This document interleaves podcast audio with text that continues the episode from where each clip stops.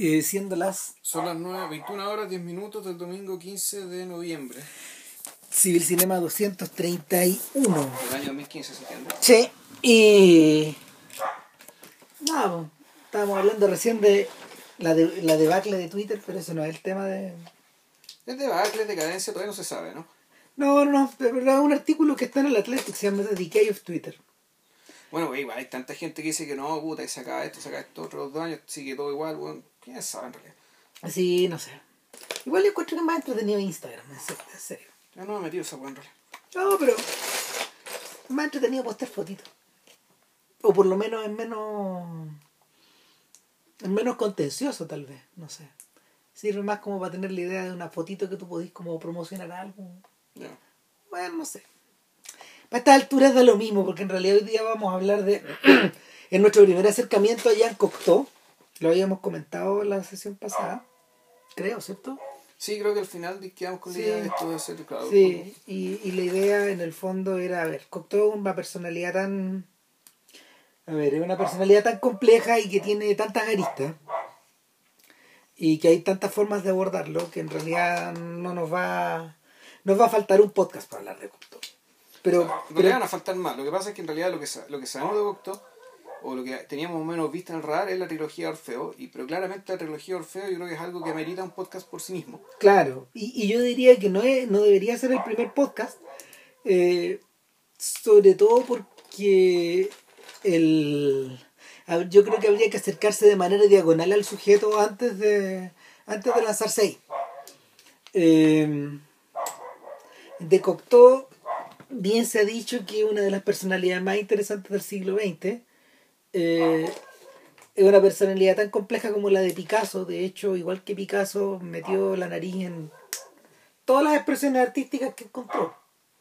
De Cocteau hay poemas, hay dibujos, dibujo. hay pintura, Hay, Hay él- novela. él es escenógrafo también. hay teatro. O sea, hay obras de teatro y hay diseño diseño teatral. Claro, O sea, dis- diseño de escenario, digamos. Claro, no dirección sé, de arte. Y, y bueno, y naturalmente y cine, y película. claro. Y eh, es interesante la comparación con Picasso porque el estilo de dibujo de Cocteau es bien, Parecido es bien parecido. Y no podría decir quién le copió a quién porque son contemporáneos. Son exactamente contemporáneos. Picasso en del 89, Por ahí, ya. de por ahí. Y Cocteau fallece a mediados de los 60, sino al final. No, Picasso debe ser más joven. Picasso, Picasso ser algo más joven, porque mal que mal. No creo que Picasso haya tenido 18 años cuando hizo Las señoritas de Aviñón, Desde, ver. desde el 1907. Miremos. Yo creo que Picasso debe, yo creo que Picasso debe andar por ahí, si en el fondo está esta es la generación, esta es, esta es la generación de John Ford, la generación de, De Adolf Hitler. de Adolf Hitler, De Chaplin. de, De, Chaplin, de, de Renoir, Toda esa gente es del 1889. claro. Entonces, el, el tema con el tema con Cocteau es que eh, su aparición en el escenario de las artes y letras francesas y de, de las artes teatrales francesas es de, es de la década del 10. Sí. Y mm, él debuta como cineasta prácticamente al mismo tiempo que Luis Buñuel y Salvador Dalí con El perro andaluz. Él debuta el año 30. Con el testamento. No, No, no, con La sangre de un poeta. Sangre de un poeta. Claro. Y no volvió a acercarse al cine durante un buen rato, pero lo que, lo que es bien curioso es que es lo natural que el tipo le resultaba el lenguaje. Porque se- él se mueve con una naturalidad desquiciada. En el, cuando uno ve la sangre de un poeta. Mira, Picasso. 1881. Ya. Un poquito mayor. Pero es la misma generación. Sí, Sí. Es prácticamente la misma. Entonces, eh, el, el, tipo, el tipo debuta con la sangre de un poeta que es como un mediometraje. No es ni de lejos eh, el, el único sujeto eh, vinculado a las letras y a la plástica francesa que hace esto mismo. Eh, Fernand Leguer, Ferdinand Leguer, Fernand Leguer, el pintor, Sí. este pintor, claro, eh, él hizo películas. po. Creo que de él es una película bien importante que se llama Ballet Mécanique. que está en YouTube, Ya, de hecho. Y es de. Y. No sé, pues son películas, son películas que algo tienen de surrealista o que adelantan algo del surrealismo y que la gran diferencia que tienen con las de Cocteau, o por lo menos con esta primera película de Cocteau, es que desde el principio eh, el francés, eh, este francés deja en claro que a él le interesa el cuerpo humano y las posibilidades de la figura humana. En, el caso de Leyer y en el caso de otra gente que, que trabajaba, que trabajaba la imagen de forma, yo no me atrevería a decir experimental, porque esas películas ellos las denominaban como películas nomás. No, no tenían apellido. Eh, bueno, esta gente, eh, esta gente en general eh, trabajaba, trabajaba la figura humana eh, de forma bien abstracta. Y, y de hecho cuando uno cuando uno observa, cuando uno observa el perro andaluz, algo de eso hay. Pero no todo. No todo. Yo creo que el perro andaluz es medio primo de la sangre de un poeta. La lluvia de sangre de un, poeta, fíjate, y era inexplicable. Tener que verla de nuevo porque lo que me O acuerdo sea, fue- mira, básicamente Cocteau está componiendo un poema. Eso es un- lo que estamos viendo es un poema. Y él utiliza, es- a ver, es una película que tiene eh, intertítulos, que son los, los, los- las estrofas del poema, y al mismo tiempo eh, posee, mm, posee sonido. Posee música compuesta por George Auric, que es del grupo Los Cinco. Eh, de los seis, ¿no sé? de, de- perdón, de los seis. El grupo de los seis. De ahí estaba Poulon, ¿cierto? Poulon y creo Darius Miló también era ese. Sí. Interesante porque mucha de esa gente compuso para el cine. Pero no fue su pega. No es su pega principal, digamos. no es su pega principal ni de lejos. Pero, pero todos ellos estuvieron ahí dando vueltas durante los 30 y los 40. Y el tema es que eh, la música y el sonido no son particularmente importantes a la hora de explicarte cómo va la trama. En ese sentido conviene para el, para, la- para el que lo visite en YouTube, conviene echarle una mirada a la sangre del poeta eh, como, como quien lee una poesía. Es decir, poniendo la atención a los intertítulos, poniendo la atención a esta, a esta historia de este sujeto que por culpa de borrar un dibujo con la mano, eh, por culpa de borrar un dibujo con la mano, puta, este weón eh, se le pega la, la boca del rostro que él estaba dibujando en la mano. Entonces primero trata de ahogarla, después trata de silenciarla, ¿cachai? Eh,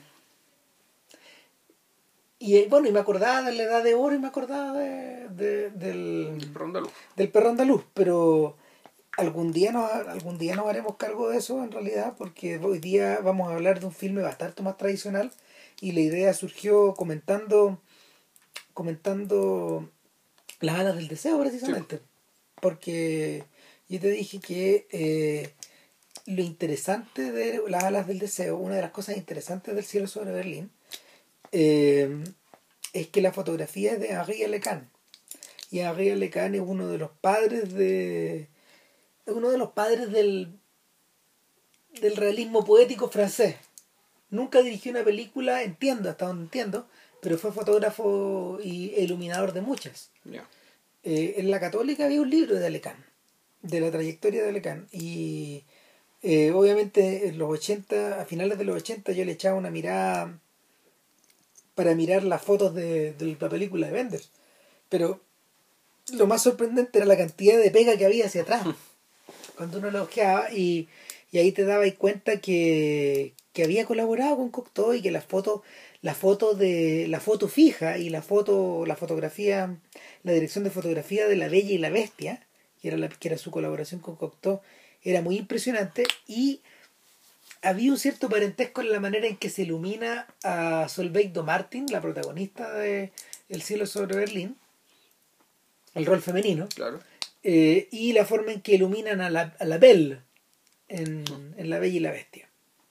Eh, de una manera, no sé, pues, muy romántica, muy a lo Marlene Dietrich, utilizando mucha luz que se tira sobre determinadas partes del rostro, filtro, eh,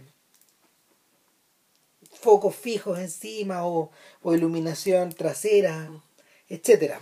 El diseño es muy complicado, pero en realidad era el estado del arte en aquella época, el, estado del arte de aquellos años.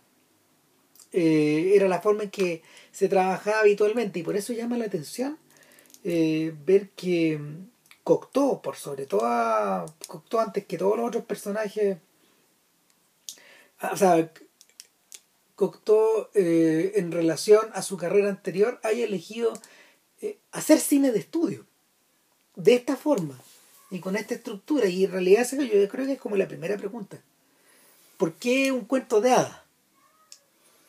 Mm. aunque no es exactamente un cuento de hadas lo que tenemos entre manos A ver, bueno, el cuento original, en, bueno, está toda la discusión. La, este- este- el cuento de la Bella y la Bestia era un cuento, no más decir muy antiguo tradicional francés, pero un cuento del siglo XVIII, cuya, que fue en cierto sentido canonizado o fijado para la posteridad por la señora Pensil de Beaumont, que es una señora que vivió entre el 1711 y 1780 y algo, o sea, una señora absolutamente dieciochesca, del rococó.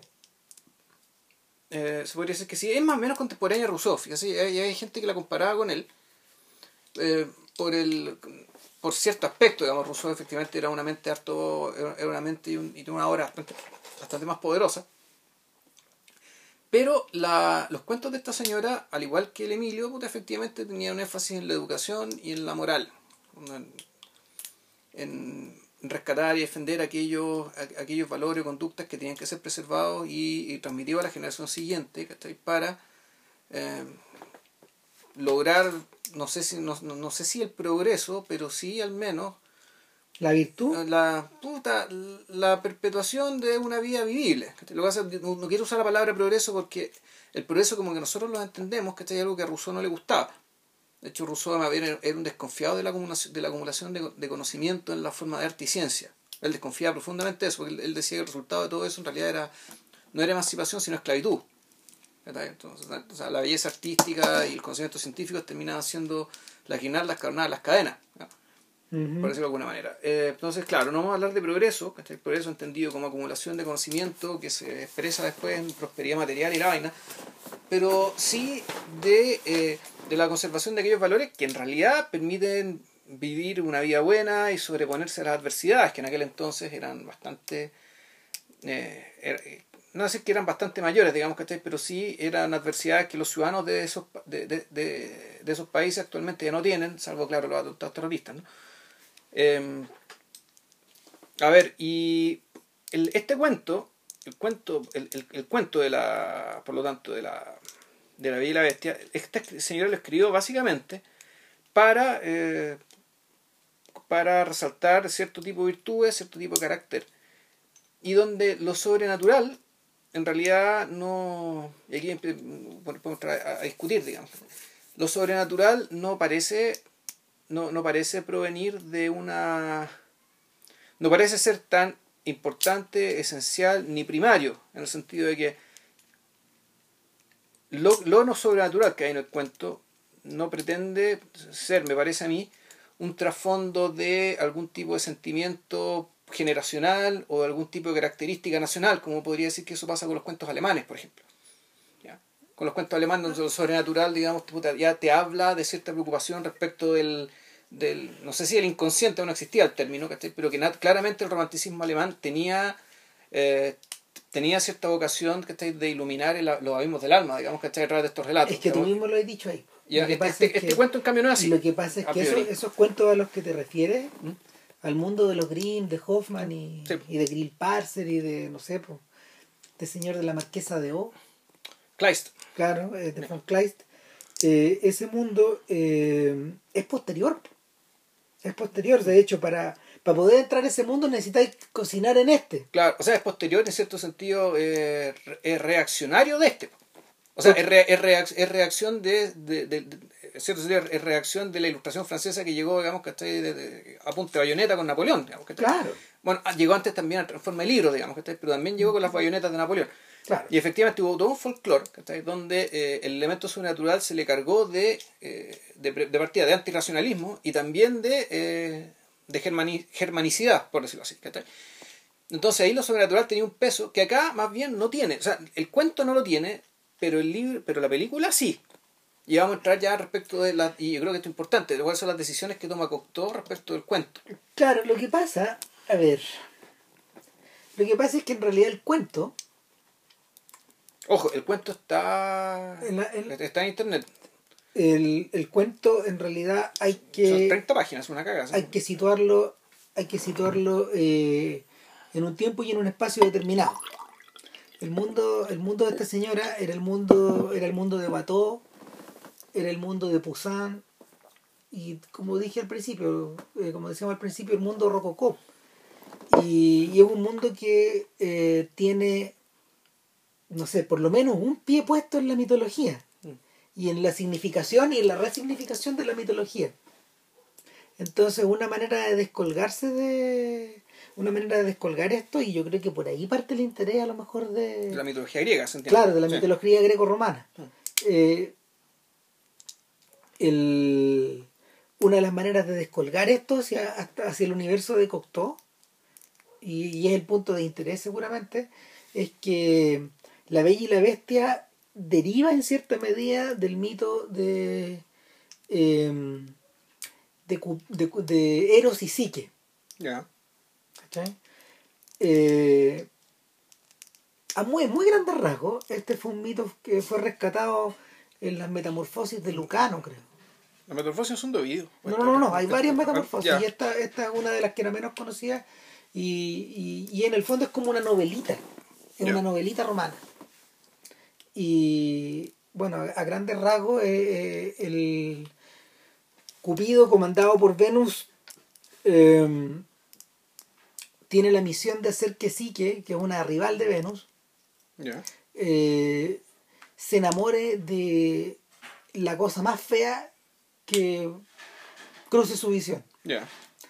Puta, y Cupido está metido en esta weá en su misión comando y cuando va a disparar la flecha, él se roza con la flecha y él se enamora perdidamente de Psique. Ya. Y por distintas cosas, él eh, en esta novela va adoptando distintas formas para estar siempre cerca de su, su amada. Ya. Hasta que finalmente, después de muchas peripecias, se encuentran.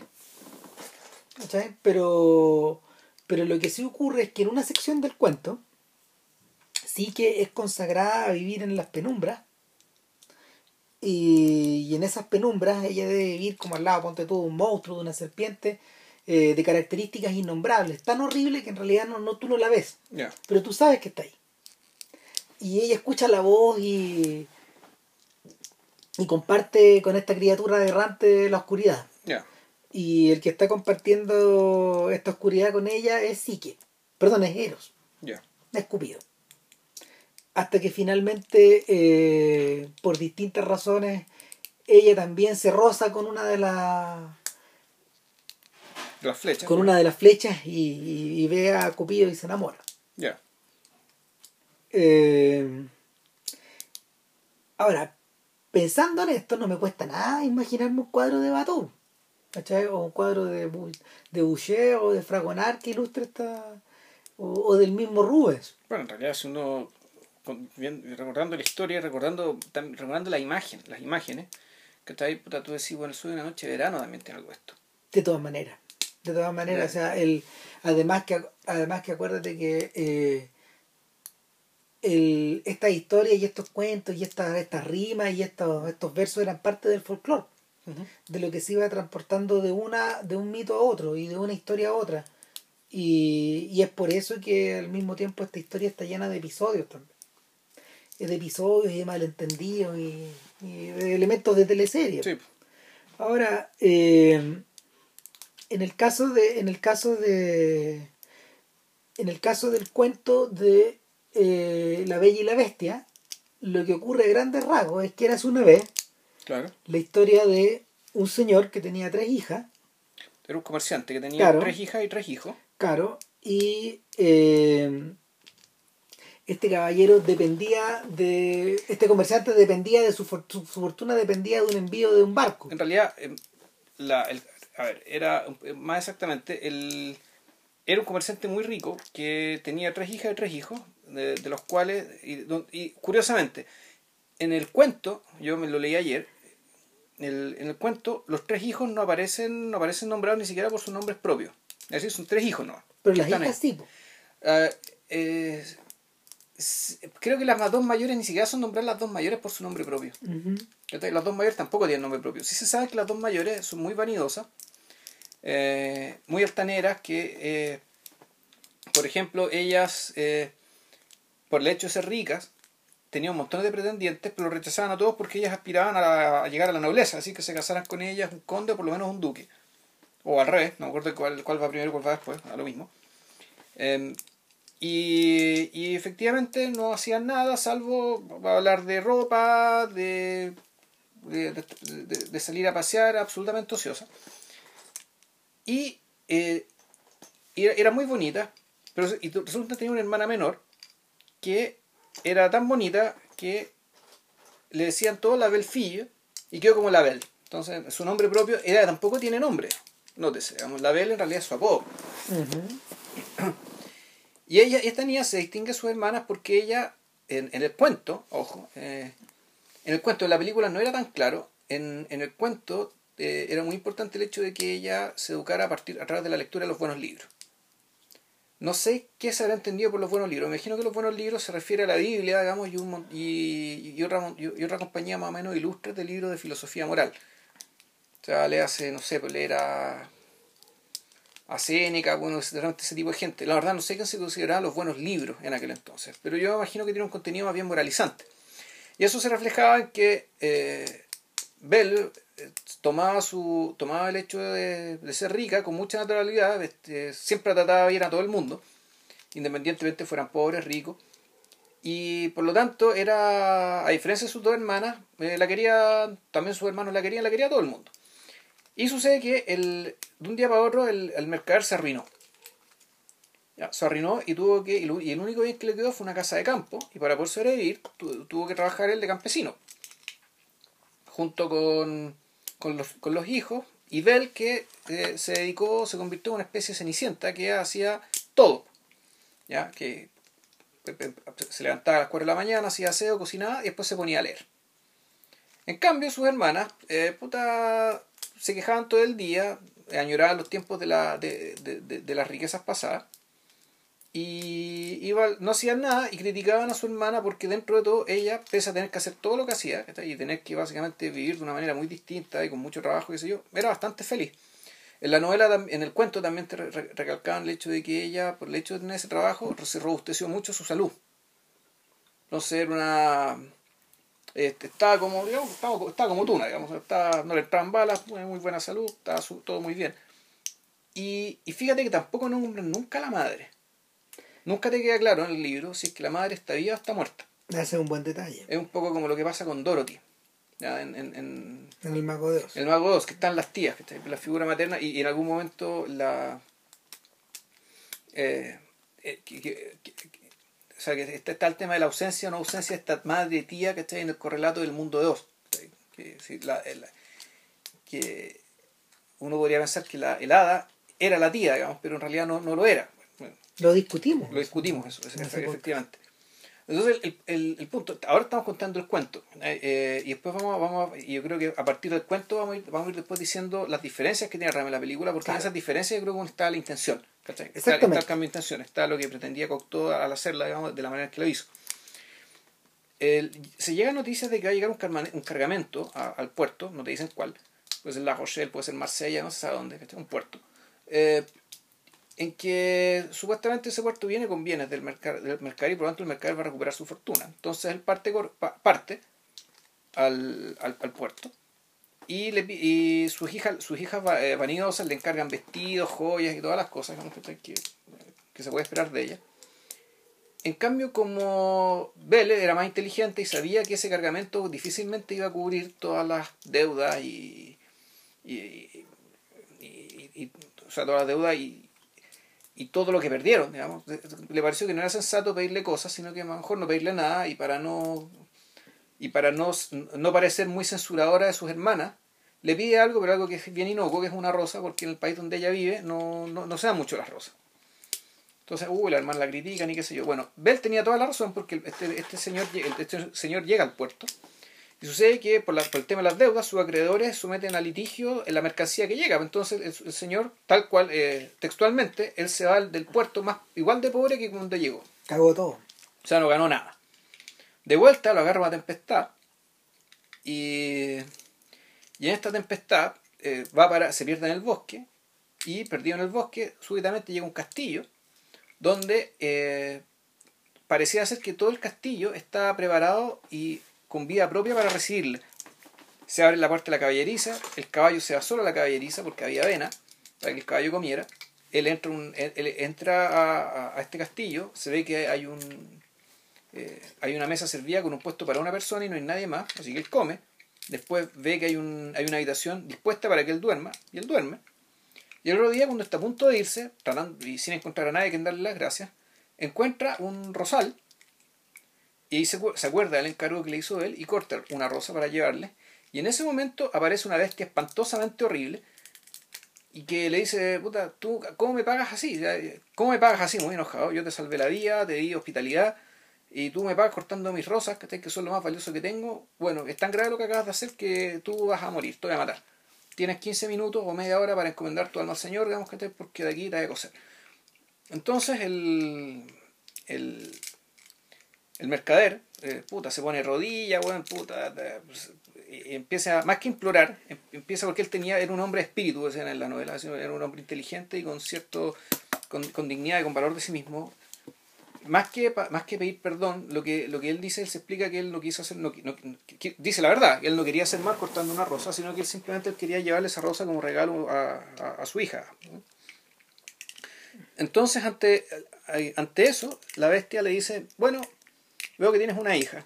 Tráeme a la hija. Entonces, bueno, tienes, puedes elegir, yo te puedo matar ahora mismo, o eh, anda y si tienes una hija a, a, a, a quien entregar en tu lugar, eh, que venga ella. Si no puedes convencer a, ninguna de tus hijas que venga a tu lugar, tienes que venir tú mismo, lo tienes que jurar, tienes tres meses para eso. Bueno, el mercader zafó, pero se ha desconsolado todo el viaje. En vez de alegrarse de ver a su familia, llega llorando y les cuenta todo lo, les cuenta lo, que pasó. Y Bell decide, bueno, todo esto es culpa mía porque yo te pedí la rosa, así que yo voy. Eh, yo voy, yo me sacrifico. Prefiero que me devore la bestia a que eh, a saber que la bestia que, la bestia te va a matar por mi culpa uy tragedia no pero cómo no, no, hay forma de convencerla y ella va con el padre a donde la bestia. Y efectivamente llegan y, y, y Bell se queda en la casa de la bestia el mercader se va y resulta que la bestia en vez de perdón y Bella en vez de ser devorada Em, en cierto sentido, la, la bestia, no, sí que se enamora de ella. El, proceso es bien raro. La bestia se podría decir que sí, que se enamora de ella, pero en vez de matarla, se da cuenta de que la compañía de ella es una compañía muy saludable, muy buena. Y la agasaja con todo lo que puede. O sea, muy buena comida, eh, muchos libros para que lea una tremenda biblioteca, un clavecín, porque ella se entretiene además tocando música. Y se empiezan a hacer amigos pero en algún momento la bestia le dice, Bella, ¿tú te casarías conmigo?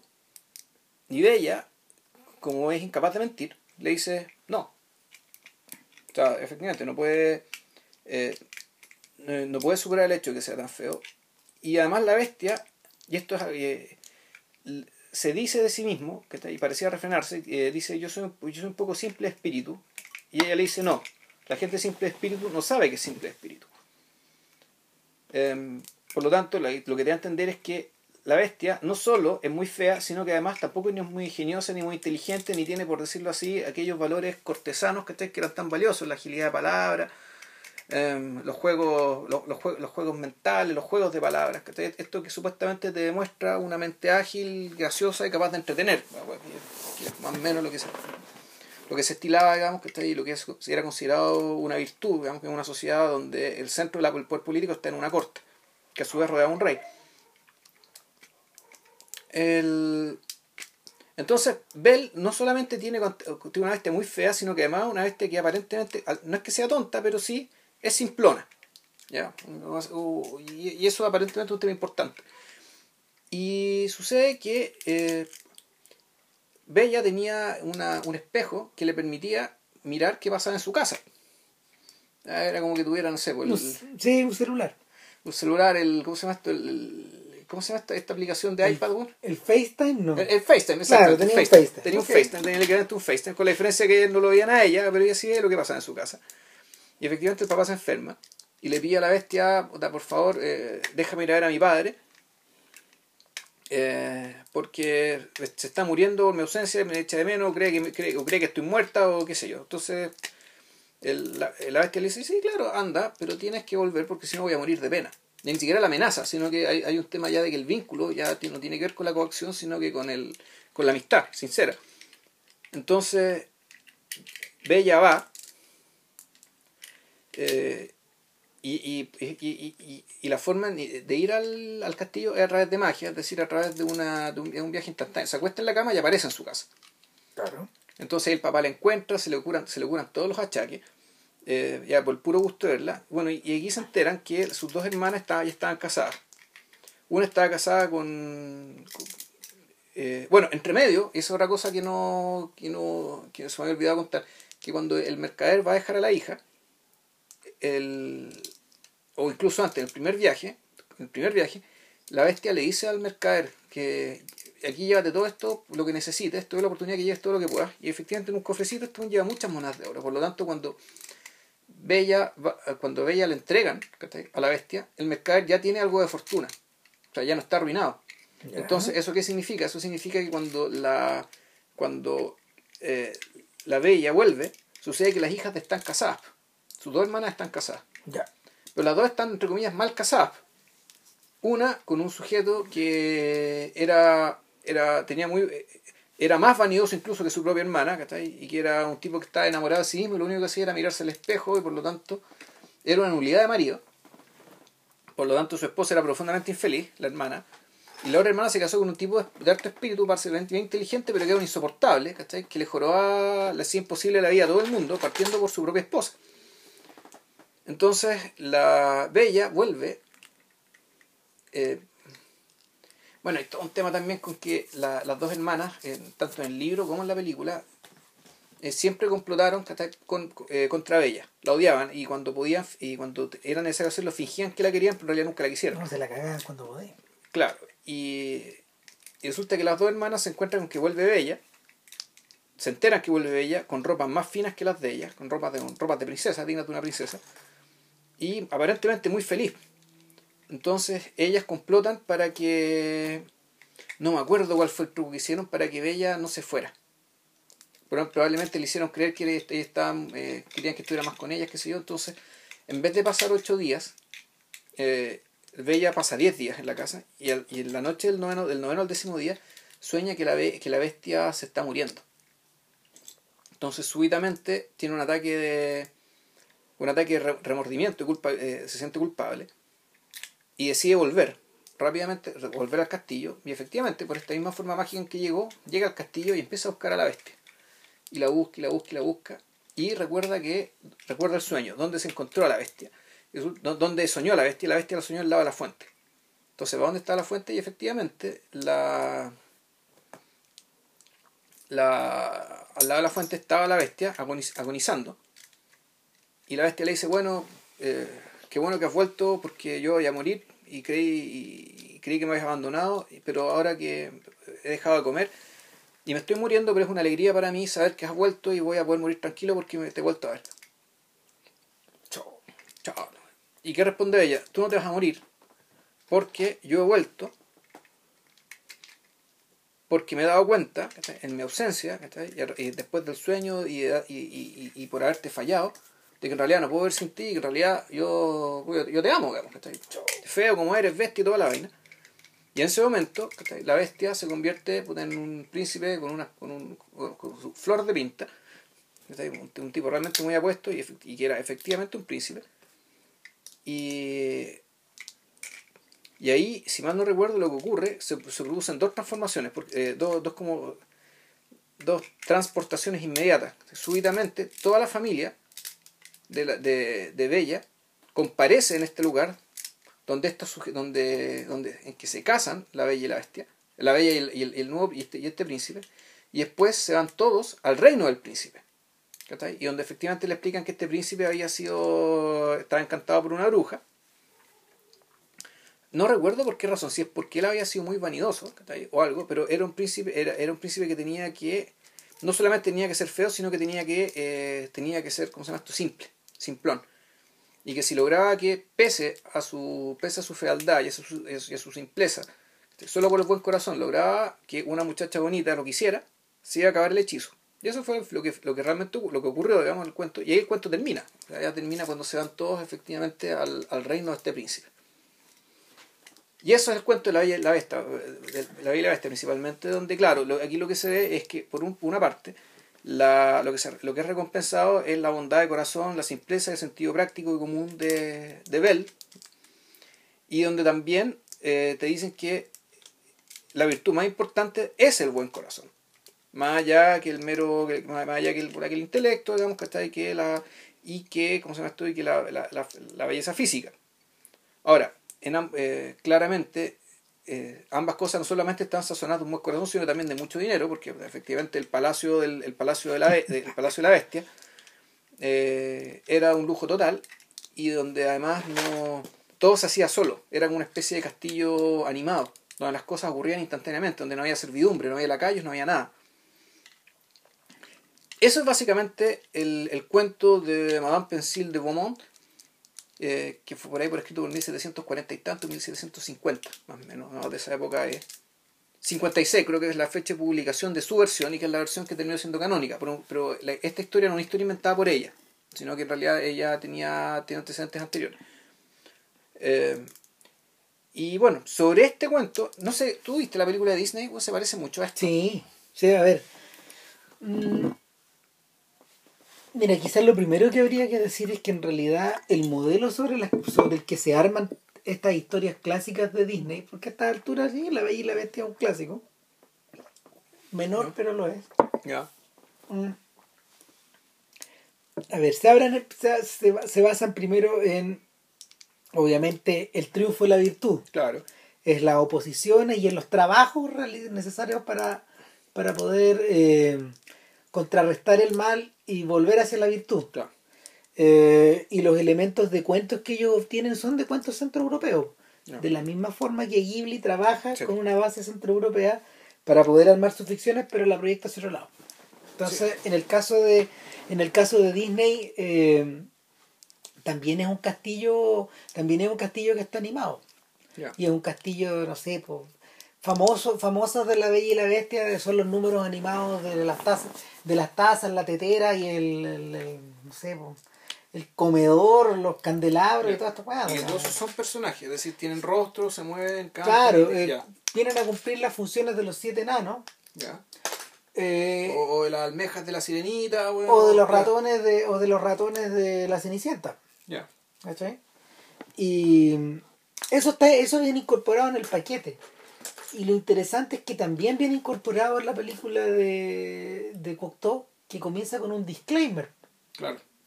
Entonces, en este, en este disclaimer que, que, o sea, a ver, lo primero que vemos es que hay una presentación triunfal, ta, ta, ta, ta, ta, ta, o sea, con, una, con una, con la, con, con la, mira, con la, con la, la presentación de los créditos es así.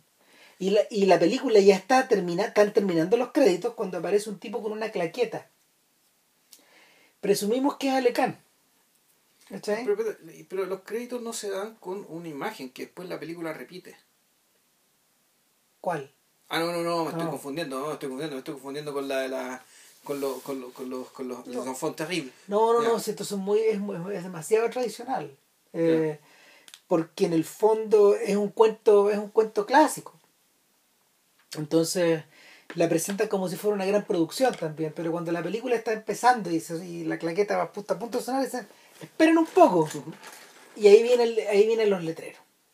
Y en los letreros se habla de que este es un cuento muy prestigioso, de que es una historia de, de que es una historia mm, de fantasía, pero que eh, eh, los realizadores le piden a la audiencia eh, que tengan a bien considerar que cuando uno es muy pequeño, cuando uno está en la infancia, uno deja que su espíritu y su cabeza y su razón se, se pueblen de elementos fantásticos o elementos que no están eh, presentes en la vida real. Y que esta historia trabaja, funciona y prospera en torno a esos elementos. Claro. Y, y dicho esto, podemos empezar la historia. Y la historia no difiere mayormente de lo que tú contaste. Salvo Di- difieren detalles importantes. no, no, no, no, no, no, pero, pero no. En, la- en las vigas maestras no. Es prácticamente igual. Pero, Pero, y ahí está la diferencia, eh, yo creo que, yo creo que habría, habría que partir diciendo que en el fondo eh, esta historia, tal como en el cuento, tal como en el cuento dieciochesco, está ambientada en una época pretérita, probablemente como en el 1600, sí, por las ropas uno podría deducir que 1500, efectivamente 1600, por ahí. por lo menos 100 años antes ¿cachai? de la época en que fue escrito el, el- Eh. Exactamente. Como que ponen, ponen una diferencia y ponen una, se pone una distancia deliberada. Lo segundo es que la estructura de la, la estructura de las escenas, los desplazamientos, la forma en que los personajes se relacionan entre sí es deliberadamente teatral. Es teatral, no es novelesco, no es cinematográfico, en principio. Lo tercero es que eh, acá las hermanas de acá las hermanas de Bell eh, están presentadas de una forma distinta y de hecho eh, Cocteau las presenta como si, Cocteau presenta a la familia como si estuviéramos viendo una, un- una adaptación de los tres mosqueteros en el fondo porque lo primero que vemos son dos sujetos muy jóvenes que están haciendo tiro al blanco Claro. contra una contra la pared de una casa y a uno de ellos se le va la flecha hacia el, hacia el fondo penetra por una penetra por una ventana y cae a los pies de estas dos mujeres que se están vistiendo y se están vistiendo como dos muchachas vírgenes de sociedad Claro. Eh, y hay otra que es como su cenicienta y ahí te queda claro que que, esta- que estas dos las tien- tienen como poco menos que como esclavas. Eh, y en medio de todo eso, eh, averiguamos también que los tipos que están afuera, eh, bueno, son uno, uno es el hermano de Bell y el otro es un, el pretendiente de Bell, que es un sujeto que se llama Avenó. Claro. Y Avenó, eh, el, el personaje, el, el actor que lo encarga, que lo encarna no es, no es eh, trivial, es Jean Marais Jean Marais, que, que, que es un actor de teatro de la época, eh, que no era necesariamente una estrella de cine, pero era un actor conocido, y que a su vez era eh, pareja y, fue la pareja y marido en el fondo de, de Jacques Cocteau, sí, durante varias décadas. por lo menos 25 años por lo menos creo que Por lo menos. relación, por lo menos Claro, entonces- fue un matrimonio Claro, sí era el marido en el fondo.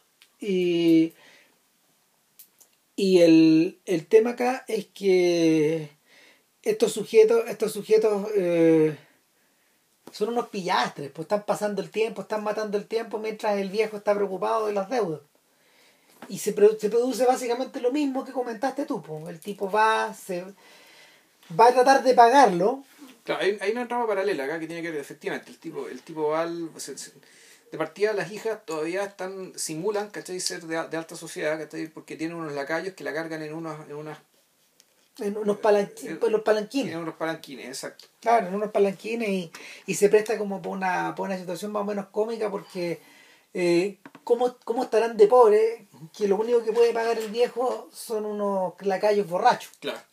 que se levantan tarde, duermen en los potreros hasta la hora que quieren y como que avalan y que al mismo tiempo son avalados en su conducta por los cabros que, que probablemente los utilizan también para sus correrías. Claro. Entonces, les importa una raja. Entonces, el, el viejo un poco está obligado a mantener estas apariencias. Y sobre esa base tiene que ir a, a apechugar al, al, a apechugar al puerto. Claro, Y al- entonces, de para partida, el- este pretendiente, es un pretendiente, el pretendiente, el personaje de Jean Marais, es un eh, de partida, el hermano también tiene, tiene un nombre propio, a diferencia, y, y es un hermano, no tres. En la, en la novela los hermanos no existían, o por último no le dan problema. Aquí aparentemente es importante el hecho que este sea un hermano que, aparte que es un pillastre, un cacho, un buen que además tiene deudas por su propia cuenta, por deudas de juego, probablemente por todas las Claro. tonteras que hace. De hecho, ahí está la mini trama que decís tú, porque que ese día en la que ese día en la taberna estos- este gallo eh, a escondidas del padre firma un préstamo con un prestamista judío, Judío, claro. claramente como caracterizado. Como judío, sí. como el judío te- como pero como el personaje teatral de aquella Como, época. como Shylock, sí. claro como Shylock. Y el tipo el, el judío le dice tú tienes claro lo que estás haciendo. Porque si por ABC motivo tú no podís pagar esto yo entro con todo. Porque tengo que entrar con todo Claro. no no te preocupes no te preocupes sí no pasa nada y y pasa de todo entonces final- Bueno, en la- película también hay una forma bien, bien, bien, bien económica de, explicarte cuál era la, la relación de el tema con Bell, porque cuando la flecha se les va para adentro, los tipos preguntan, ¿Bell está bien? sí, Y las hermanas les dicen, Bell, Bell, Bell, siempre preguntando por Bell. Que algo que en el mismo libro también te decían, que cuando llegó, cuando llegó la, la- la mala fortuna.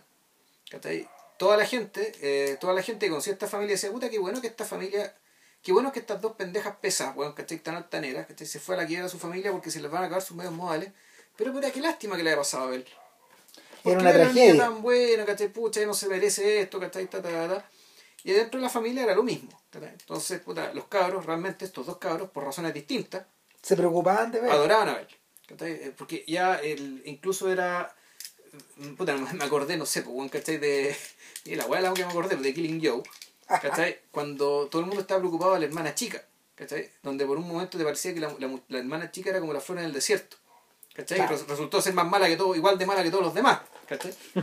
Pero aquí está un poco esa lógica también, de, de la hermana como la flor en el desierto, ¿cachai? La que a- aquella, digamos, ¿cachai? que está por encima de nuestra mezquindad y, y- y el hecho de estar cerca de ella, ¿cachai? Puta, nos hace un poco estar un poco también por arriba de la mezquindad. Yo creo que es el, el- y es el papel y el trato que le dan los dos, eh, el hermano y el pretendiente, ¿cachai?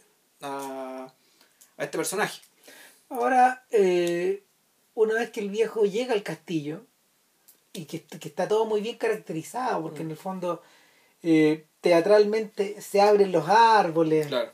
El caballo se interna por, por un sendero sí, muy estrecho, Se mete la caballeriza, claro. sopla el viento muy fuerte, etcétera.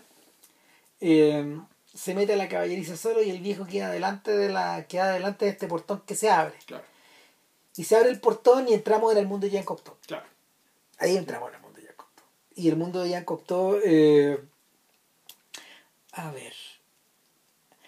Mira hay algo hay algo de hay algo de antiguo orden pero sobre todo hay algo de antigüedad. De, de- de antigüedad con A mayúscula. Esta idea de esta idea de la súper primitiva de que los objetos obedecen siempre a cierto nivel de antropomorfismo. Claro. y acá esto está eh, acá él se cuelga de esta idea de que este castillo no está habitado por gente sino que por magia y al mismo tiempo las cosas se atienden, se atienden solo entonces él soluciona esto eh, otorgando por ejemplo no sé por la forma de brazos a los Los candelabros candelabros, claro, son manos que se mueven y que andan Claro. para allá, para acá. o, o por ejemplo que las caras de la. el- que el- las caras de las que, a ver que, que, que todas las estatuas funcionan de alguna forma como personas que te están observando Claro. o rostros que te observan son los ojos de la bestia finalmente Son los ojos de la bestia, o claro, o, o- o son los o son los sensores, digamos, que del Internet de las cosas, que le, que- Claro, que le dan- que le dan es- información al cerebro de la casa. exacto es para que las como, es, cosas ocurran.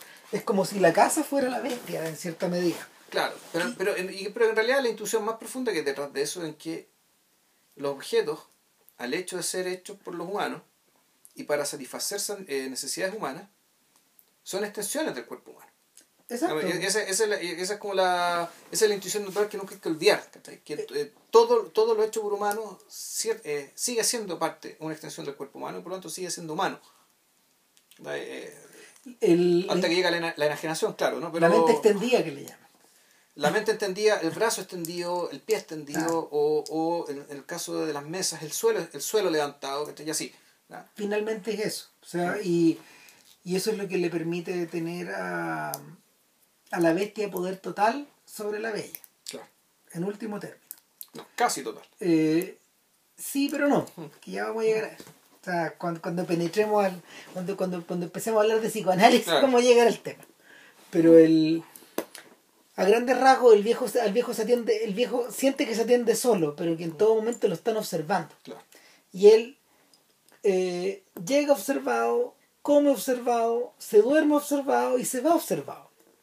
Y se repite esta escena de la, de la flor, de, de la rosa, y aparece la bestia, y lo que aparece en realidad es una suerte de gato con bota. O sea, eh, y, y está dibujado como el gato con bota. Es una figura alta, esmirriada, eh, Con la tremenda cabeza. con la tremenda cabeza, claramente, con unas charreteras muy. Muy. ¿Sabes eh, muy se, parece, se, parece al hombre lobo, ¿cachai? Que aparecía en, en Rompeportones, weón.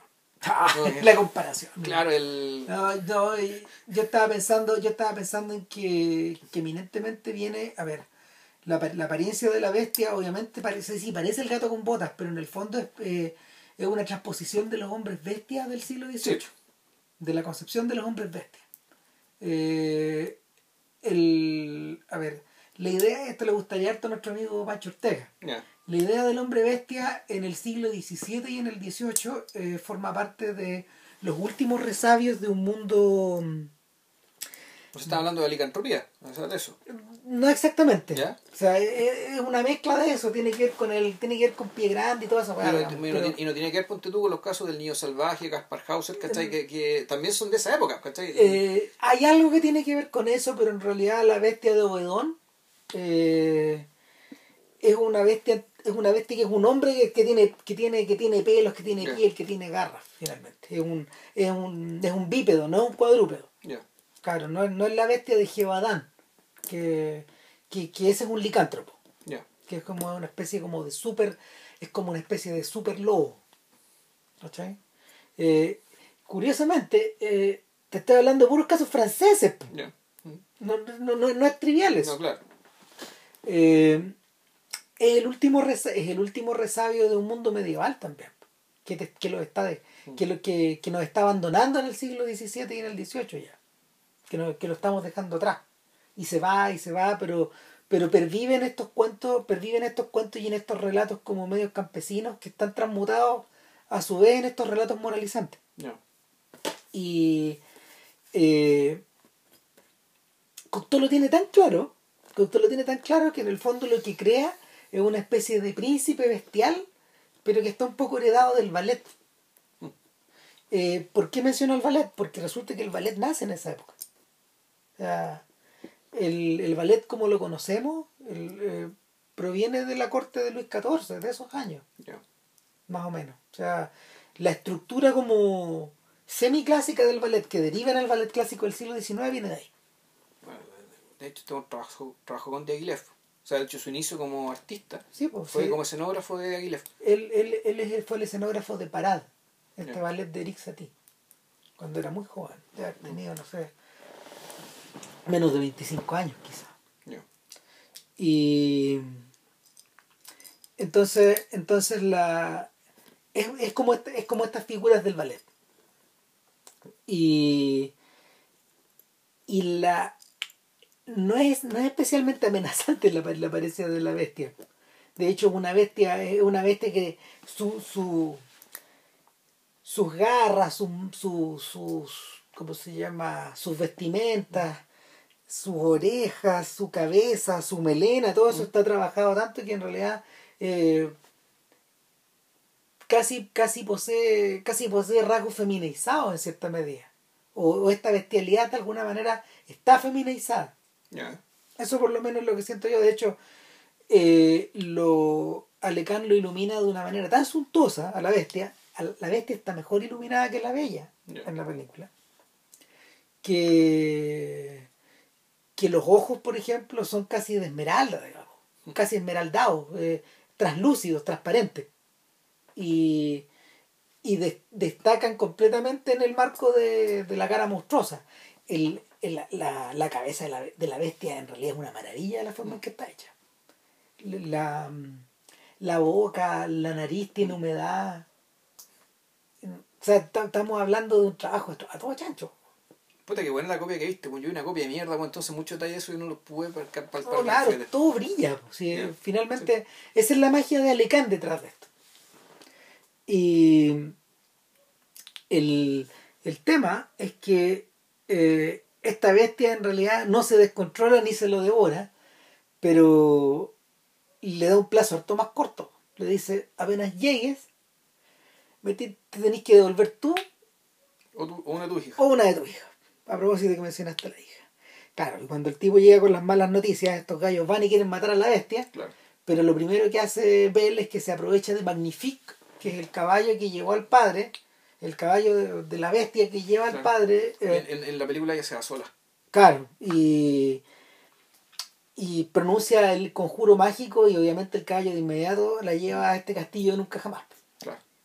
Y cuando entra al castillo, ella entra en cámara lenta, como si... Sí. Y, y- y- y Como eso- si fuera transportado por un sueño, fuera transportado por un deseo gigantesco, fuera transportado por algo que es más grande que ella. Claro, y ahí estamos, y ahí estamos empezando a llegar al corazón de la película. Porque en realidad Cocteau se mete en La Bella y la Bestia eh, con la precedencia de, de muchas adaptaciones teatrales, de muchos cuentos o de ilustraciones o de dibujos, eh, con, con, la, con la No, existencia con, de... con el romanticismo, raro, con- con, el con romanticismo que, el- que la película, que el, que el- que la- el cuento no conoció. O sea, No. no- con el con el con el cuento mismo y en último término con el mito de con el mito de Eros y Psique claro y y psicoanalíticamente la lectura del cuento de, de, de Eros y Psique o sea perdón la, la lectura que se puede hacer de esta de las metamorfosis de Eros para poder conquistar a Psique para poder estar cerca de Psique eh, te llevan obviamente al tema del deseo obvio. Sí. o sea, en el caso, en el caso de, de, de la Belle y la Bête de, de Cocteau, eso es tan obvio y es tan impresionante que, que la bestia humea de deseo. Tira humo. O sea, se, se empieza a quemar. O sea, es, como, es como si se estuviera quemando por dentro. Claro, y Él mismo- lo dice. Claro, pero y al mismo tiempo ese deseo es un, des- es un deseo que viene ¿cachai? del hecho de que ella tiene un pretendiente, Eh, al eh, cual rechaza. en alguna en al- pero en, al- en algún momento él se lo, él se lo menciona. Ella Pero- se lo menciona. Pero, pero el punto es que el, la razón por la que ella va es distinta a la razón del cuento y, es- y- y es distinta. O ma- mejor dicho, la razón es la misma. sí, la- la razón literal, digamos, eh, con las palabras, es la misma.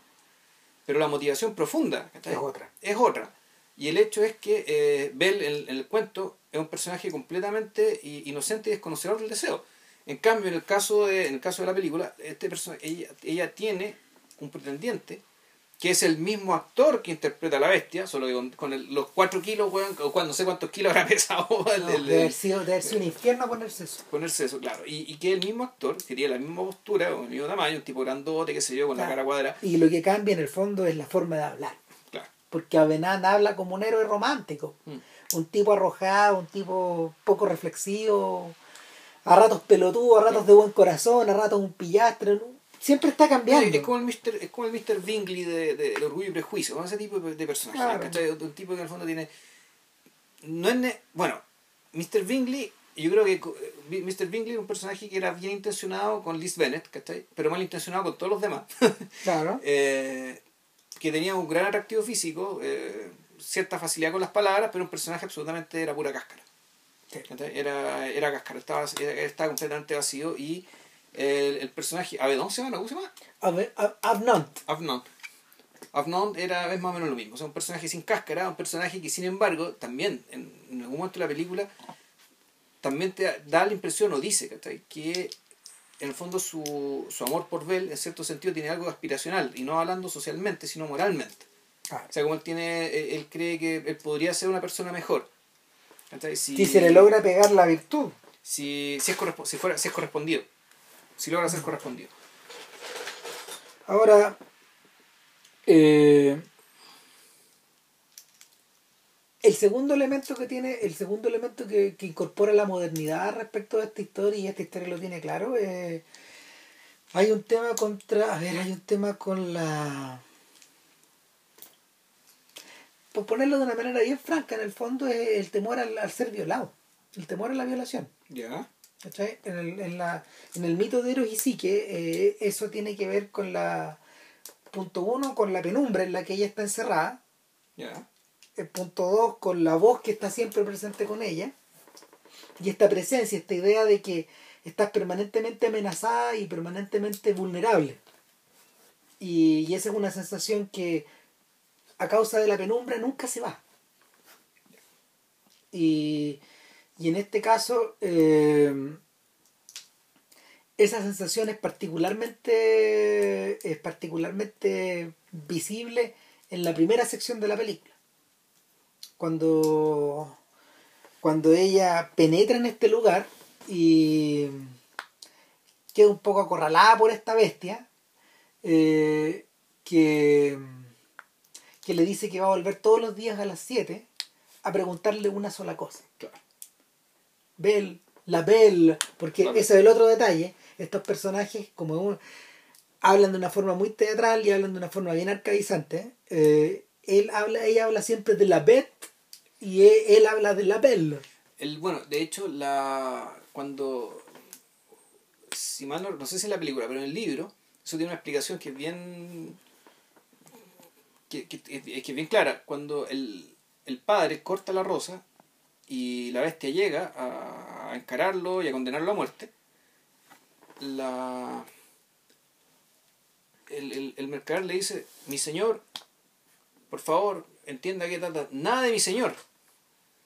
La Yo soy. No, también está en la película eso. la Sí. lisonja no te lleva a ninguna parte, yo simplemente soy la bestia. Nada más. Eso soy. Punto. El, entonces, bueno, se da el Sin hecho de que la Bel y la Bet, ¿cachai? En realidad no es, no son. Es, es interesante, claro, funciona como nombres arquetípicos, pero en realidad son los nombres de los personajes. Tal cual.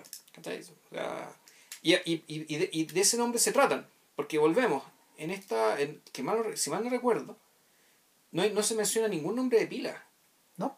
en la porque la Bel es la Bel, el padre era el padre, las hermanas que yo recuerdo no tenían nombre, no, no recuerdo que fueran importantes porque eran siempre, no había que distinguirlas porque las dos estaban siempre juntas y hacían todas las cosas juntas. Salvo cuando se casaron, que uno se casó con uno, otro se casó con otro, pero no, no fue necesario inventarle un nombre. En la película eso cambia. En la, la película, la hermana es importante, las películas tienen nombre, el pretendiente tiene nombre, el hermano Tiene nombre. tiene nombre, eh, pero el papá no, No. ni la bestia, ni la bella, ni nada. Entonces, el, la, la bella llama a la bestia simplemente, o la besto, y, la, y efectivamente es incapaz de mentirle y no le puede decir que, que se va a casar con él. No puede, Una y otra vez. una y otra vez. Pero lo que sí que empieza a pasar, y ahí es donde en el fondo eh, Cocteau tiene la facilidad de poder, no sé, pues desarrollar más esta relación, es que mm, ella empieza a acostumbrarse a la presencia de la, de la bestia. Sí, en el, en el libro igual, de hecho llega, un- eh, llega un momento, claro, llega el momento en que empieza a añorar, a esperar con ansia la hora en que ella lo venga a ver. Llegaste tarde, como, Claro. si, fuera, como si fuera una... Como si fuera la señora, pues. La señora, claro, reprochándole que se demoró en la pega. Se pone la pega, jugando dominó, bueno, donde fuera que sea, Claro. bueno, pues, ya. Ella lo empieza a buscar durante el día, después. O sea, para ver qué pasó, po, por qué no está. Y, y en esas correrías se encuentra con, se encuentra con la Bet y pasean. Y pasean por un lugar que, no sé, pues yo pensé en Bomarzo, ponte tú, en esa, en esa Sí. clase como de. En esa clase como de jardines medio misteriosos y jardines medio- con, con esculturas que son, claro, es raro porque eh, son, son escul- esculturas de animales. son esculturas todas. de animales que tú te puede, te puede, esto te puede sugerir, eh, te puede sugerir el hecho incluso que este es un bosque petrificado, digamos, o sea, este, eh, que- que se no, no están petrificados los árboles, digamos, sino que están petrificados los animales, convertidos en estatuas. Claro. ¿Cachai? De la misma forma. Lo, que es muy propio también de, la, de las metamorfosis eh, bíblicas también y también de la, de la mitología. Es decir, esto, que ciertos personajes los convierten en estatuas. Y en el cuento, ay me acordé, en el cuento, el castigo para las hermanas es que ella se convierte en estatua a la entrada del palacio de la. de del príncipe, Del de- príncipe. para que ellas puedan ver por La toda boda. la eternidad, no toda la boda, sino que, que su Ah. hermana es feliz para siempre. Y ella sin poder moverse. El castigo no es tan grande en la película. ¿El castigo cuál es? ¿La película? No, en la, en la película, en la película ellas están obligadas a llevar la, en la cola del vestido el día del matrimonio. Claro. Claro, y en Como el- si fueran cualquier, como si fueran damas de compañía Exacto. cualquiera. Entonces, eh, todos estos momentos de donde la Bel comparte con la Bet probablemente son los instantes más son los instantes más sugestivos y más sugerentes de la película, sobre todo por la por la habilidad de ella, porque en realidad la Beth está, está media la Beth está media obligada a a que la audiencia se dé cuenta de que tiene, no sé, pues de que sufre y la pasa como el hoyo, digamos, por, su, por sus grandes despliegues teatrales, pero son las miradas de ella, eh, que, ella, que ella reacciona, reacciona ante los espacios, reacciona ante, ante la bestia, reacciona ante, ante la luz, ante los escenarios, eh, donde, uno va, donde uno va viendo como la modulación de, de esta historia y va viendo cómo crece el deseo en ella. Así como crece el deseo, así como el deseo en él está tan desatado que le, que le dice claramente, no me mires fijamente, porque si me miras me quema. Está, no sé si existirá, no sé si existirá en francés esta expresión, pero los, los gringos, los gringos tienen esa expresión de eh, eh, you burn holes through me. O sea, ¿cómo se llama? Verte ti hace que en el fondo tu, tu mirada me perfora. Claro. Claro, es como eso, eso es lo que le pasa un poco a la, a la Bet. Y claro, hay un momento, hay un momento donde el sujeto, no sé, pues, tiene que ir al, tiene que ir al, al, arroyo, digamos, a, tomar agua. Y, toma como un animal, pues. Toma, y hay otro momento en que ella le da agua con la mano. Claro, cuando él está muy cagado, digamos. Y y es precisamente, es precisamente en esta ida y en estas vueltas que ella descubre que, que ella descubre que, el papá está enfermo. Claro. Bueno, el tema este de la, de, de la vida y la bestia, pues, también me acordé cuando tuve la carta del tarot. Hay una carta del tarot que se llama La Fuerza, en que en que lo que te muestra, pues, efectivamente, es una, es una mujer que está agarrando con sus manos la mandíbula de un león. Sí. Está, está, está dominando, está dominando eh, domando, cuál es la palabra más exacta, la, la furia incontrolable o el deseo incontrolable o el instinto incontrolable de un animal. Entonces, el, más, aparte del tema del deseo, eh, o sea, el tema del deseo no, no es tanto, tiene que ver con el dominio del propio deseo, y, y, el, y el dominar el propio deseo a través de dominar a la bestia.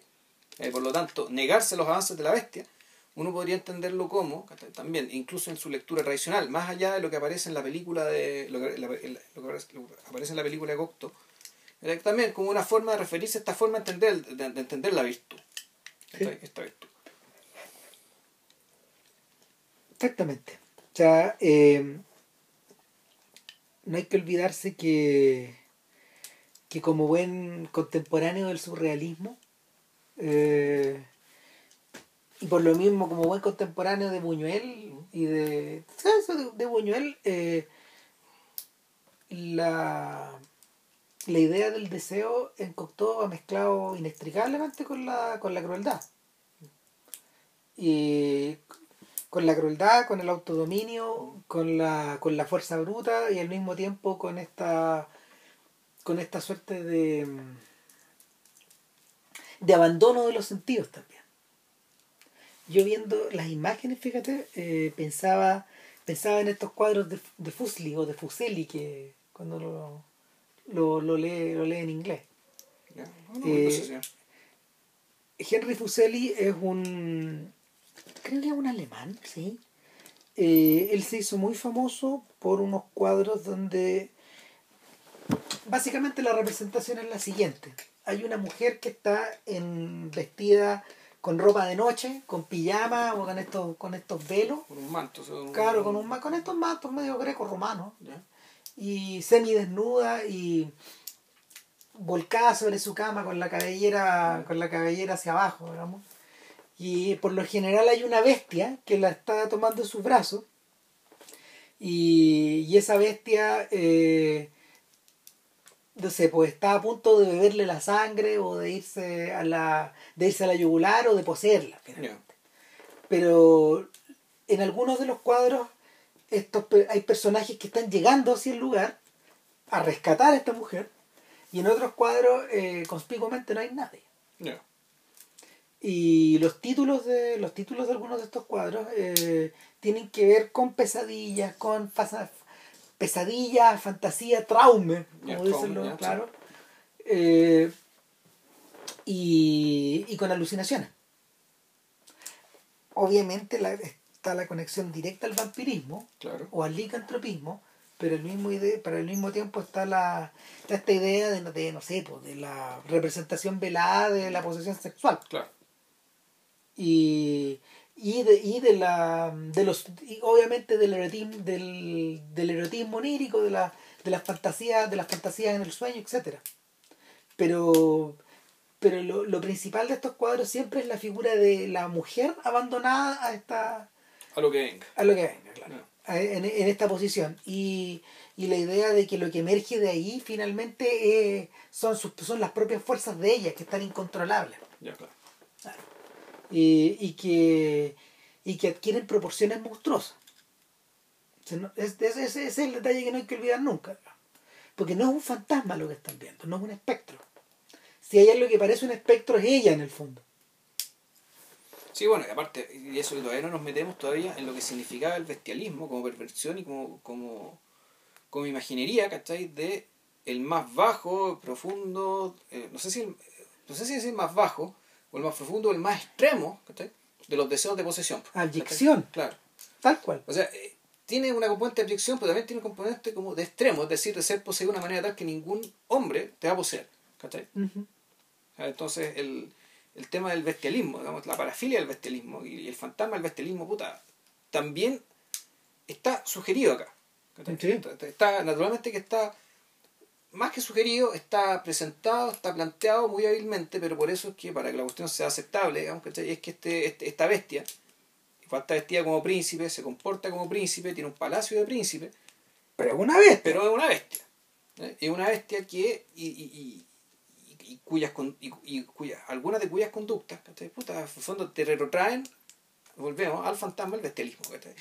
El bestialismo como realidad, como posibilidad, pero sobre todo también, como símbolo como, como no, y como, como deseo posible de la mujer, de ella, ¿ya? de la mujer, y que, pero, que en, es- pero que en el libro eso no, es, eso no existe, no está, pero acá es, es posible porque, y volvemos al tema, ella sabe ya lo que es el deseo, ella supuestamente, eh, ella es virgen naturalmente, pero ella en algún momento dice que sí, que ama ¿cachai? al pretendiente, pero que no se ha casado con él básicamente porque, eh, por las mismas razones que en el, en el, en el cuento, ella decía no casarse con los pretendientes que sí tenía y sí tenía también muchos, pues decía que era muy joven y porque no quería alejarse de su padre. O sea, ella quería casarse ya, ya mayor, pero quería disfrutar de estar con su papá por más tiempo. Y aquí ya, volvemos al tema de, bueno, ya, aquí nos encontramos con puta, Totoro, pues, que ¿Cachai? Totoro Osu. Osu, pero también Totoro, ese es el hecho de esto de que, de que la figura paterna también es una especie de monstruo, ¿cachai? También está transmutada en un monstruo, ¿cachai? Que está también en la cabeza de esta niña. ¿cachai? Y es un monstruo que tiene también las características de, que tiene estas características que, a diferencia de Totoro. Que no, no un monstruo que te asuste, buenas a primeras, te impresiona un poco por el tamaño nomás, pero que claro, tiene, tiene características benévolas, ¿cachai? Que serían asimilables a las características de un padre. Eh, hay otro detalle también que es abiertamente medieval, que tiene que ver con la tiene que ver con la idea de la de la conjunción de lo más violento y lo más bruto con la pureza absoluta. Eso tampoco, eso también tampoco hay que olvidarlo. O sea, y ahí volvemos a esta, volvemos a la idea de, de- y en realidad más que más que nada una pregunta. O sea, ¿qué hay en Cocteau que una y otra vez revierte a modelos neoclásicos o a modelos medievales o hacia el pasado? De hecho, en la, sa- la sangre de un poeta está dedicada a Masaccio, a Piero de la Francesca y a otros pintores renacentistas que fueron los creadores de algún modo de la mm, de la pintura figurativa eh, contemporánea, por decirlo de alguna forma, de la representación eh, naturalista del rostro, de la representación naturalista del rostro y de la figura humana, pero al mismo tiempo fueron los inventores de la perspectiva. También hay que, es decir, fueron naturalistas, pero al mismo tiempo muy abstractos. Tenían esa, tenían ese, esa dicotomía o esa suerte de contradicción. Entonces, eh, que hay en Cocteau que siempre revierte que siempre revierte hacia atrás. En es- ahí, ahí es donde en el fondo uno tendría que contextualizar un poco porque Cocteau eh, Cocteau es hijo de una generación, a ver, al revés de lo que ocurre, mira, al revés de lo que ocurre con gente como Debussy, que se dejó, y, como Diaghilev, y como Nijinsky, y que se dejan cautivar por el exotismo, eh, por el orientalismo o por el arabismo, eh, lo que ocurre con la generación de Cocteau, con la generación de Guide, con la generación de Picasso, es que ellos viven de frente en la, la reformulación de los modelos neoclásicos en la segunda década del siglo XX. Eso está por ahí no, porque mal, mal que mal, para Picasso, digamos, puta, las máscaras africanas fueron importantes para desarrollar cubismo. Pero en, los- pero en el año 20 Picasso estaba tocando las mismas teclas que Stravinsky. ¿Ya? Estaba, estaba en la fase grecorromana de sus dibujos. Ya, ah, sí, efectivamente, los, los dibujos mitológicos, esto el Minotauro y toda la vaina, sí. Claro, y, y volver, volver. Eh, para Stravinsky incluso eh, eso equivalía a volver hacia la tonalidad. po. O sea, cuando, cuando Stravinsky compone las bodas, Lenos, es volver a la, a la tonalidad y, volver, y retroceder de la consagración de la primavera a, no sé, po, al mundo folclórico ruso. Entonces, y hacer y, y- y hacer cómo se llama y a vivir este a vivir esta, eh, eh, este rusismo en una Francia importada po, Claro. Para él, totalmente. Entonces, eh, toda esta gente en, en ese momento en ese momento particular regresa. Regresa al pasado y eso eso justifica la presencia de estas estatuas griegas en la sangre de un poeta, por ejemplo. Y la idea de. Y la idea de. de. de darle una expres- expresión cinematográfica al mito órfico. Claro. Algún día vamos a hablar de eso. No, se va a hablar de eso. De Pero, hecho, pero, pero. la trilogía es Sangre de Poeta, Orfeo y el Testamento Orfeo, para que no lo olvidemos. Y cada una está separada por hartos años. O sea, Sangre de Poeta en 1930, Orfeo en 1950, Cuenta. que del mismo año que hizo, que el mismo año de Les Enfants Terribles. Y, y, la, y el Testamento Orfeo, la última película, de 1959, es decir, son, son 30 años. Sí, Eh, es son- su vida. Es su vida, o sea, fue una, es una vida paralela, una carrera paralela de que, o sea, que atravesó toda la carrera de Cocteau, al menos toda la carrera como cineasta. Sí. El Cocteau murió en 1963, o sea, murió a los pocos años que filmó el Testamento Orfeo. El mismo día que Edith Piaf, por lo demás. Oh, Son horas de diferencia. diablo. Em, bueno, bueno, en realidad siempre hay buenas razones para volver a los clásicos. Sí. Siempre. Siempre. Eh, los clásicos son clásicos precisamente por eso, ¿no? porque tienen material inagotable eh, para dar ideas, da- para dar ideas, dar inspiración, digamos, o, o la vaina que fuera. Si- de la lógica surrealista, ¿cachai? Es absolutamente de cajón, ¿cachai? Que en algún momento tenéis que volver, a, a los mitos, porque, efectivamente eh, tienen unas tinieblas y una luminosidad a la vez, ¿cachai? que, puta, que, que te permiten hablar de una manera inédita, al menos para la cultura presente, ¿cachai? Eh, de aquellas cosas las que quería hablar. Entonces, ahora, ¿por qué toda, esta- toda una generación, digamos, lo hizo todos al mismo, lo hicieron todos al mismo tiempo? Puta, creo- habría que preguntarse lo mismo por qué pasó en el Renacimiento. O, o en el siglo XVIII. Puta, que efectivamente vienen oleadas. De- Yo creo que la Primera Guerra Mundial jugó un papel. sí, es probable. Yo creo que la Primera Guerra Mundial jugó un o la papel. aparición del psicoanálisis, entonces la importancia ¿cachai? que le dio, le- le- le- la importancia que toman ¿cachai? los mitos a partir de las interpretaciones freudianas, Cambia. está claramente que te hacen decir, sí, bueno, aquí, aquí hay algo más que no hemos visto, e incluso, mira, y, que es notable, el, mito de Edipo puta, es muy importante por todo lo que sabemos, pero incluso gente como Foucault volvió al mito de Edipo para investigar la, verdad como, for- como forma jurídica, creo que ese es el término que usa. Es decir, cómo la verdad se atestigua, se verifica de una manera y después se verifica de otra manera. Y tiene eso o no tiene valor jurídico. Todo eso a partir del juicio que le hacen a. El, el juicio que se le hace a, a Edipo. Ahora, el Edipo Rey. Ahora hay un detalle. Yo tengo la sensación de que eso se acaba. ¿Cachai? Y, y mi impresión es que eso se acaba con Pasolini. Ese mundo. O sea, de la manera, de la manera en que lo conocimos en el siglo XX. Es, es- o sea, es oleada de. Puta, no sé. El, no por nada, no por nada, eh, Pasolini que filmaba con programas eh, enmarcó, enmarcó su pasión, según San Mateo, entre medio de Medea y entre medio de Edipo Rey, justamente. Y, y eran una Medea y un Edipo Rey, uno protagonizado por María Calas y el otro por unos cabros de población. Mm. O sea, los hermanos Chiri y que, que aparecen en que aparecen en Edipo Rey son cabros que en realidad Pasolini oralmente les cuenta el, les cuenta el Edipo Rey primero antes de hacerlo, antes de filmarlo, digamos. Son gente que en el fondo no le, reviven este mito pero aquí a través de él. No, o sea, el, el- es, es bueno el gesto esto de que en el fondo sea el experimento ¿cachai? de que esta gente eh, actúa el mito, en cierto sentido, desde la inocencia. ¿cachai? De, la, de la- la inocencia en términos de la, la no eh, la no hiperconciencia desde la cultura que te genera, no, es que este mito es muy importante, fundacional de esto, esto, esto, otro, sino que es gente que se encuentra con el mito, e interpreta el mito, y ahí veremos, digamos, ¿cachai? si es que eh, le tomaron el peso el mito o no. ¿cachai? En el fondo, es esto de que no el mito no, no, no necesita ser interpretado ni revivido por gente que sabe que el mito es importante. La operación, de hecho, la operación se repite eh, cuando, cuando Pasolini hace su trilogía de la vida y hace y, y filma precisamente también con programas el de Camarón, Canterbury. Cante- Cuentos de Canterbury y Las Mil y una Noche, Claro. utilizando una fórmula que es más extrema todavía. Entonces, eh, mi impresión es que ese- e- e- esa manera de relacionarnos con el mito se acaba de, se acaba de esta forma ahí. Ya. ¿Cachai? El centro de este mundo, si tú querías, si tú querías ponerle un centro de este mundo, pues especulando podría ser, por ejemplo, el viaje en Italia de, de Rossellini, Ya.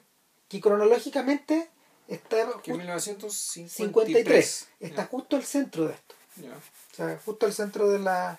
Está, no sé, pues está como 20, a 20 años, a 20 años de. a 20 años de la sangre de un poeta, veintitantos años de la sangre de un poeta, y está a veintitantos años de, de la de las tragedias de, de, de las tragedias refilmadas por Pasolini. Ya. ¿Cachai? Un poco así, o 15 más o menos. Entonces, y, y nuestra manera de relacionarnos con el mito, ¿dónde está ahora? De hecho, esa esa es una buena pregunta que se podría hacer, porque, porque la, en particular los mitos griegos, no sé, pues hoy día, hoy día prácticamente son comparados con los superhéroes. Pues la gente que, la gente que hizo un que hizo el remake de Furia de Titanes, que era como un entretenimiento medio infantil o, o medio adolescente para Ray Harryhausen en los 80, eh, lo convirtió prácticamente man, en una película, en- en- no sé, en un juego de PlayStation. Puta, bueno, ahí ya. Bueno, ya el hecho de que se haga la pregunta en términos de la primera persona plural, ¿cachai? Ya a mí me, me, me violenta un poco porque yo en realidad yo no me siento primera persona plural, ¿cachai? Como que la gente que hizo esa película tenga comparte un nosotros conmigo. Ok. O sea, yo no, eso, eso ya para mí, y eso yo creo que ya, el, el hecho de, de filmar eso de esa manera, pues, mí no me interesa, Bueno, esto ya es un... Esto, ya, esto es otro camino, esta gente... eh, es- ya, pero te lo pongo de la siguiente forma. Te lo pongo de la siguiente forma. Cuando los Strauss van y filman Da la nube de la resistencia, ¿ya? Ichione. Ah, Claro. Ah, cuando filman Da la nube de la resistencia, que es la, es la puesta en escena de los diálogos con Leuco. sí. de Cesare Pavese. A todo esto, volvemos a esta idea Sí. de los neoclásicos. Sí. Pavese apelando a estos diálogos romanizados o, o greco-latinizados en los años 40 también. La película es de los 70, ¿no? O de los 60. Ve, Ahí me quedo medio pillo, puede que sea del Lo año... son- es que son muy atemporales esas películas. Bueno, Pero Sí. pero está- Bueno, pero ahí tenía otra forma de acercarte al asunto. Bueno, pero ahí, ojo, ahí te Es estás que, no, no, es que yo, no, acercando- yo no siento que yo no siento que son atemporales. ¿eh? Yo Eh. siento que son súper hijas de su época. No, no, es que cuando digo son... No, probablemente lo sean, digamos, pero el tema es que el aspecto que tienen, dada la forma en que está filmada, ¿cachai? Tú, tú decís, esto es... bueno, ¿de, de cuándo se puede filmar? Puta, pero- Dado que está filmado con... Está filmado en barato, weón, ¿cachai? Con- No, claro, pero, pero imagínate si el Moisés y Aarón de, de, de los Strauss, o sea, ni Schomberg habría hecho algo tan astringente. sea, es, que son- es gente tiesa, es gente tiesa con túnica gritándole a la pantalla. Entonces, pero en, y en- y en- eh, pero, en, pero en ese caso en particular, los mitos son abordados de una manera muy frontal, eh, literalizados, Pero, ojo, mediado. Totalmente, por, mediados sí. por Pavese. O sea, entonces aquí, aquí está, entonces está la pregunta, digamos, ¿cachai? Aquí ya. eh, eso, tú que estáis viendo acá, estáis, estáis, estáis re- reactualizando, digamos, que estáis una hora. Esto está colado, digamos, esto está mediado por ahí. Eh, yo siento que es un preejercicio parecido al que los Strauss hicieron cuando filman América de Kafka, adentro de un bosque. Y también son citas textuales a todo chancho. El, el método que utilizan ellos en el fondo es comprimir y sintetizar, pero al mismo tiempo literalizar. O sea, todo lo que ellos leen y que lo que, lo que sus actores leen eh, es literalmente lo que está sobre la página. Claro. No se varía una nota de eso. O sea, entonces, eh, nada, me- yo, me, yo me quedo. mira, en el, yo siento que yo siento que Pasolini, Pasolini eh, da el golpe de gracia. Eh, sobre todo porque a él le toca convivir en el mundo en, en un mundo donde Fellini donde Visconti donde Bolognese donde, donde cómo se llama eh, eh, Bolognini, claro, y un montón de otros directores italianos, que algunos trabajaban más cerca o más lejos del mercado, eh, y algunos dominaban la imaginería de su época a un nivel que no se ha vuelto a dominar, como Fellini. Yo creo que Pasolini sentía que se introducía mucho ruido. Introdu- se introducía mucho ruido y, y finalmente, finalmente su intento de depuración eh, su intento de depuración es tan aceptado como fracasado. Y, y es un camino, es un camino terminal, yo creo. Porque no, no, yo no. Yo, yo me sigo preguntando todavía, yo me sigo preguntando todavía acerca de la validez de esos mitos. Y el, acuérdate que parte de lo que se hablaba en diálogos con Leucó era acerca de la muerte de los dioses. Ya. ¿Te acordáis? Que, que por lo menos uno de esos diálogos era de la muerte de este mundo. Claro, sí, pues que a ver, el, el hecho de que el mundo muere, de hecho todos los mundos mueren, Mm. todos los mundos terminan muriendo, y algunos mundos tienen, dejan, algunos mundos son capaces, ya sea al, probablemente por razones bien pedestres, digamos, ¿cachai? por la acumulación de excedentes, que permitió generar una clase no ociosa, pero sí una clase de intelectuales ¿cachai? capaces de, eh, de plasmar las ideas, creencias, esperanzas y temores de ese mundo. Los mundos dejan su estela. Y esa estela. Puta, por A, B, C motivo, digamos, pueden, pueden o no pueden ser recogidas por las generaciones que por lo que vendrá después. Ante los cuales, de los cuales a veces son conscientes. Pues siempre, está siempre me acuerdo, no sé, del, el- la guerra del Peloponeso Tucídides es un libro escrito para la posteridad. O sea, Tucídides lo dice al, principio, la presentación del libro. Este es un libro que está escrito para el futuro. Sin tener idea cuál va a ser el futuro. Ahora, la gente siempre imagina el futuro que va a ser más o menos como, como nuestro presente, pero con más cosas, probablemente.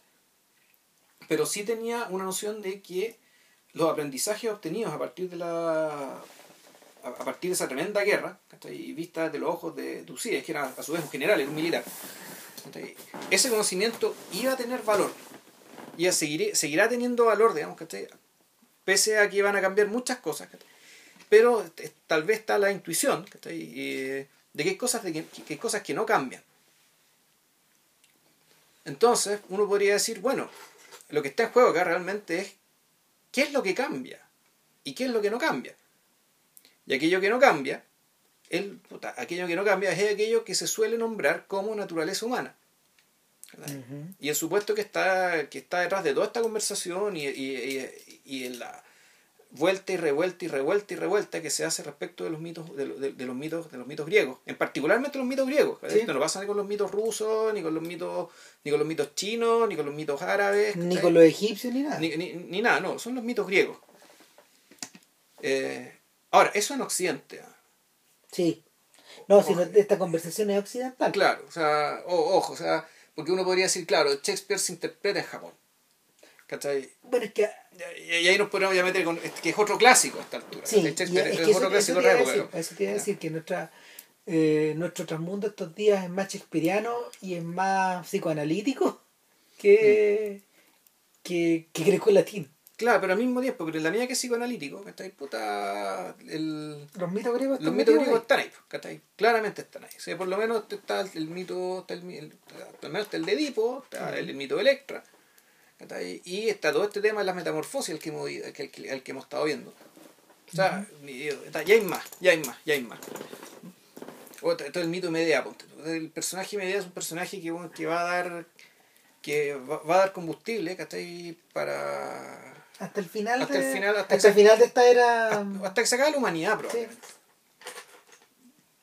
Ahora, puede ser que, y ahí está el tema, puede ser que haya haya mitos eh, que de- en otras culturas que expresen lo mismo, incluso de mejor manera que nosotros no conocemos.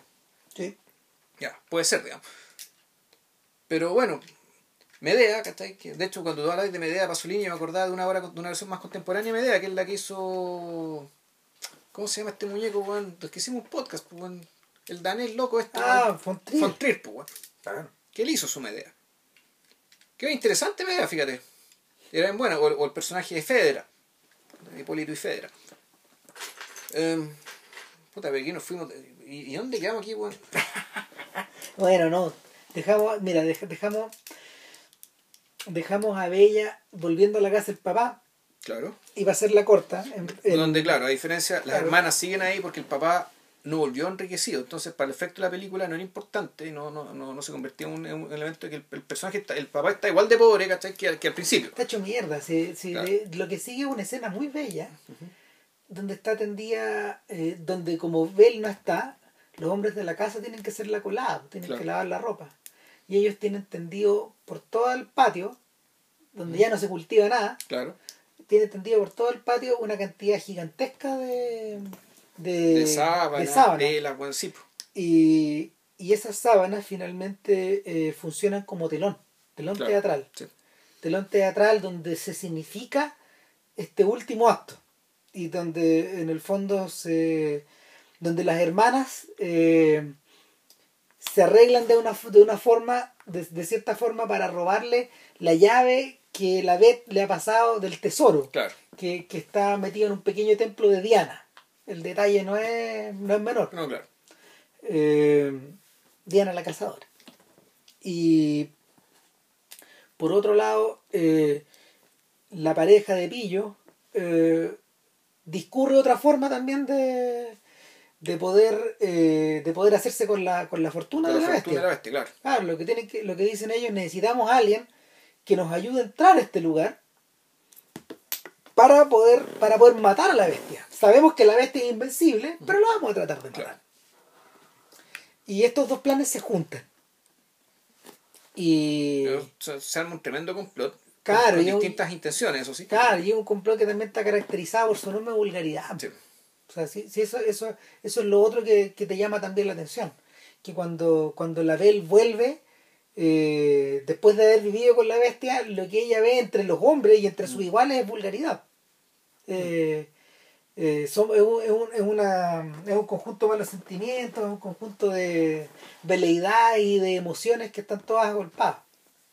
Y ella preocupada por su padre no le presta mucha atención, pero eh, cuando se cumplen los ocho días que la, la bestia le ha dado, eh, porque aquí le, le- da una semana. Claro. En el día 8 ella decide ver qué pasa y no encuentra... eh, No se- encuentra allá. no, no, pero lo primero es que se, tra- se, le- se teletransporta y se me olvida de la llave. Cual Michael Fox. Se vuelve a teletransportar, como, claro. Claro. Claro, y, y claro, cual Marty McFly se transporta de nuevo y, y va a buscar a la bestia y la bestia está media muerta al borde de un arroyo. Claro, Pero para entonces los sujetos ya tomaron el caballo claro. Y están en dirección hacia la están en dirección hacia el castillo. Pero no entran precisamente al castillo, sino que rápidamente dan con el Con este templo. con el templo de Diana. Y ahí pasan dos cosas en forma paralela. La agonía de la bestia, La agonía de resurrección de la, de la bestia. Claro. Que, que aquí más o menos que, que- que es la misma del cuento. Claro. Está igual. y, y esta oportunidad que tienen estos sujetos como para poder robar todo. Claro. Y, Desvalijar todo. Claro. Eh, de hecho, Afnan es tan arrojado que en algún momento hace pedazos el techo, ese techo al cual ni la bestia entraba, Claro. porque la bestia no, no sabe entrar a su a su fortín. Y el tipo le dice, ya ves, si un techo es solo un techo. Claro. O sea, cuando tú profanas algo, vas y lo haces nomás. Y, el tipo comienza a descender y ahí hay un, contra, ahí hay un contraplano eh, donde observamos la estatua de, de Diana y, y, y, muy a lo Cocteau, la estatua cobra vida. Claro, como todas las cosas en el castillo, la estatua claro, vive. Vive. Y, de hecho, no sabemos si es la bestia, si es Diana, si es quién, digamos. Claro. Por qué está poseído y, y le clava entre los homóplatos la media flecha. Claro. A lo Katniss Everdeen. O sea, le pega el flechazo, mata a Avno, y, pero, y, y, aquí se produce algo que como que a todo el mundo le también lo es algo muy inesperado. Lo, lo, que, lo que pasa acá a partir de aquí es muy inesperado. Aquí todo se vuelve muy cinético. Donde, sí. donde, la advertencia al principio respecto de que bueno, aquí hay que creerla toda nomás, ¿cachai? Porque como si fuéramos niños. Eh, puta, se hace absolutamente necesario, porque aquí lo que ocurre es que el que cae muerto no es Amnon, sino que es la bestia. Que en el último instante, con el último aliento, se produce una transmutación. Claro. La bestia cambia de lugar, o lo que es la bestia claro. se apodera de Amnon. Exactamente y, y, y, muere muere con la muere del flechazo a propósito la flecha claro, Cupido, Cupido sí, exacto sí. y, y cae convertido en una bestia inerte. Y la transmutación pues, y, claro. y la metamorfosis. Y, y lo que emerge es un príncipe de cuento vestido de blanco contrario a esta bestia que estaba vestida de negro Entonces, su, sus rizos dorados contrarios a los rizos cafés de, o, o, pardos de la bestia entonces lo que termina obteniendo la Bel ¿cachai? es efectivamente es un príncipe que tiene el mismo aspecto de su pretendiente ¿cachai? pero ahí, ahí hay un dejo de ironía no, más que dejo de ironía, en de eso se trata esto, se trata del deseo que siempre tuvo. No, no, no, pero espérate, pues, pero es que hay una, hay una vuelta ahí.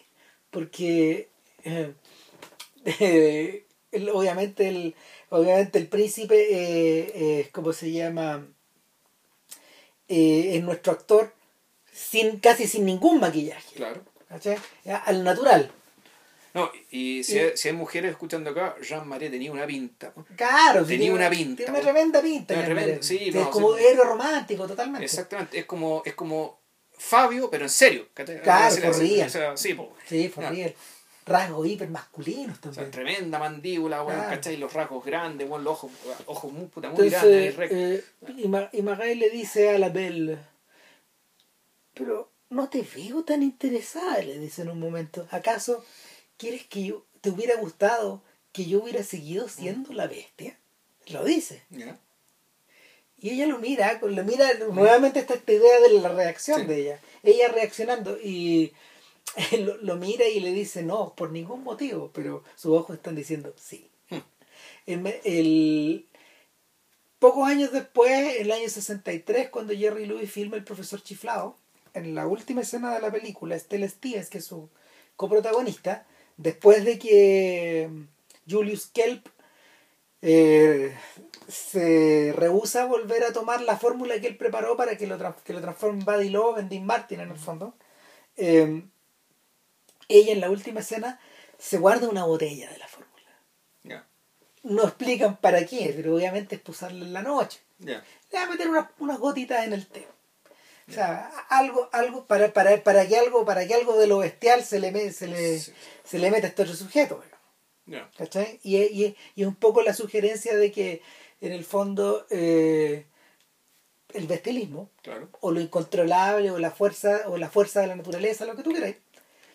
Siempre va a ser extrañado de alguna manera. Eh, exactamente. Ahora, yo la, la escena que recuerdo es que me, de repente me dio la impresión de que ella nunca toma conciencia de que la bestia nunca se extraña, oye, pero tú eres.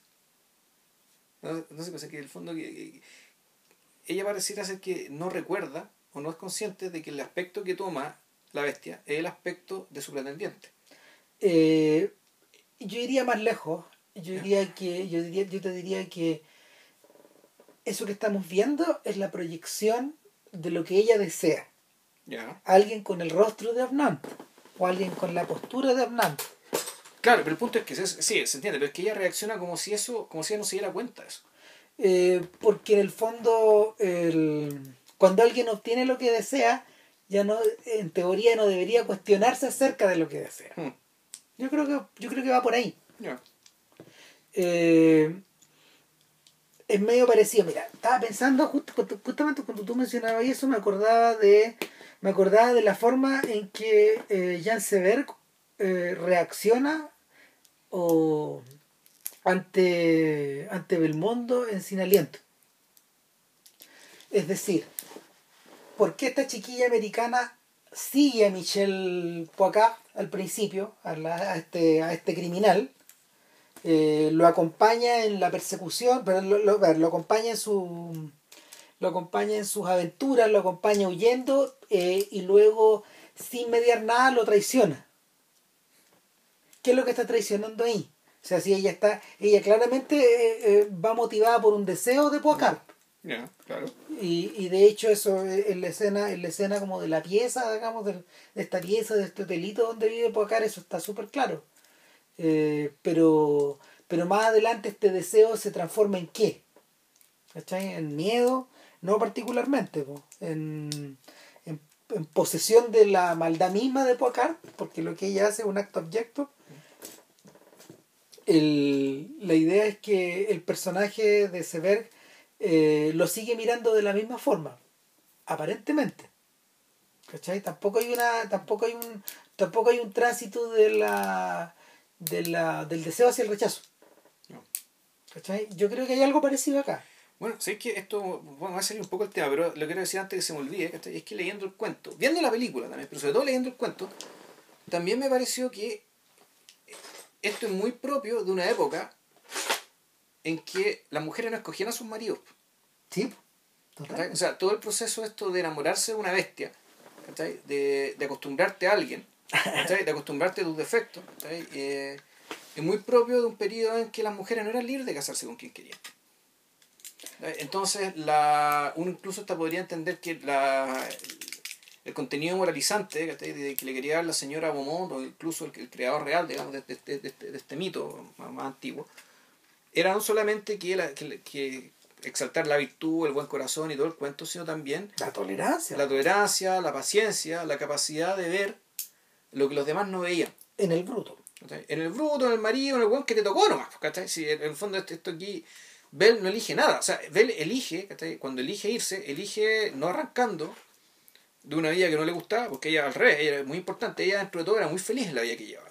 Acompañando a su papá, haciendo la pega en la casa, puta, cocinando, lavando y leyendo sus libros. Ella era feliz. Pero la, una extrema necesidad es la que lo obliga, digamos, ¿cachai? En el fondo a casarse con la bestia. Sin casarse, naturalmente, pero eh, entendiendo que es casarse con alguien con quien no quería casarse. Sea, el matrimonio no deseado, que era la institución muy, muy, muy, muy habitual en aquel entonces. Entonces, ahí también uno podría ya hacer también la lectura de las, desde el punto de vista de las costumbres respecto a esta historia.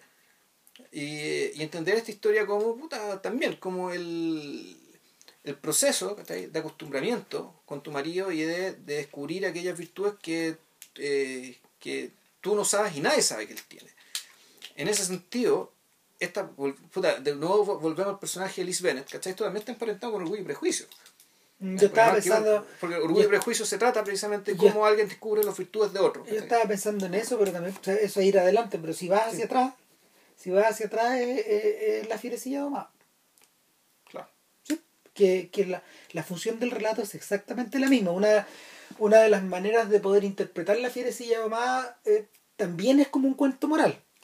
Claro, sí, Sí, hay, tal una, cual. hay una pequeña diferencia ahí. O sea, está la diferencia el hecho de que de partida la ferecilla más, la ferecilla más en realidad más se parece a los cuentos del conde Lucanor, que tiene que ver que tú no es que tú descubras las virtudes del otro, sino que tú, eh, eh, lo que tú haces es una intervención medida por la violencia o por la, el simulacro de la, de la violencia, ¿cachai? Para lograr que el personaje, ¿cachai? en el fondo para lograr literalmente tomar a alguien como si fuera un animal. Bueno, es que ¿Cachai? Ahora, y tomarlo de tal manera, y aquí volvemos al tema del bestialismo, que se lo tomarlo tanto, pero no tanto. ¿Cachai? Porque no hay que tomarlo tanto. porque Si lo tomas demasiado, naturalmente que el personaje va a perder interés. Claro, sí, que lo que pasa es que hay un elemento medio árabe ahí. O sea, el, cor- el- hay un cuento del conde Lucanor que es, que es idéntico, que se trata de un tipo que se casa con la mujer de peor carácter de todo el mundo.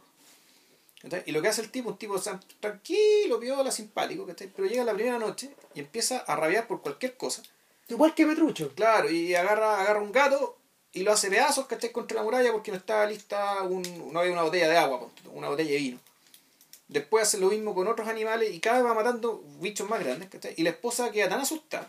Claro, la, la esposa empieza a dudar que tal vez la mate a ella. Pues eso, Entonces, el a punto un es bicho que- realmente grande, claro. El punto es que después, ¿cachai? El, el cuento, el- eh, es que él le cuenta eso a un amigo y un amigo que ya lleva su año de casado hace el mismo show, pero la señora no le cree nada. ¿Por qué? Porque esa primera impresión tenéis que darla precisamente como primera impresión, al comienzo. ¿Cachai? El- Pero claro, eso ya no tiene que ver con, con lo que estamos hablando acá, con el descubrimiento ¿cachai? de algo que Claro. era visible. Esto es, es una intervención, por su manera, es, una, es, un, es un proceder.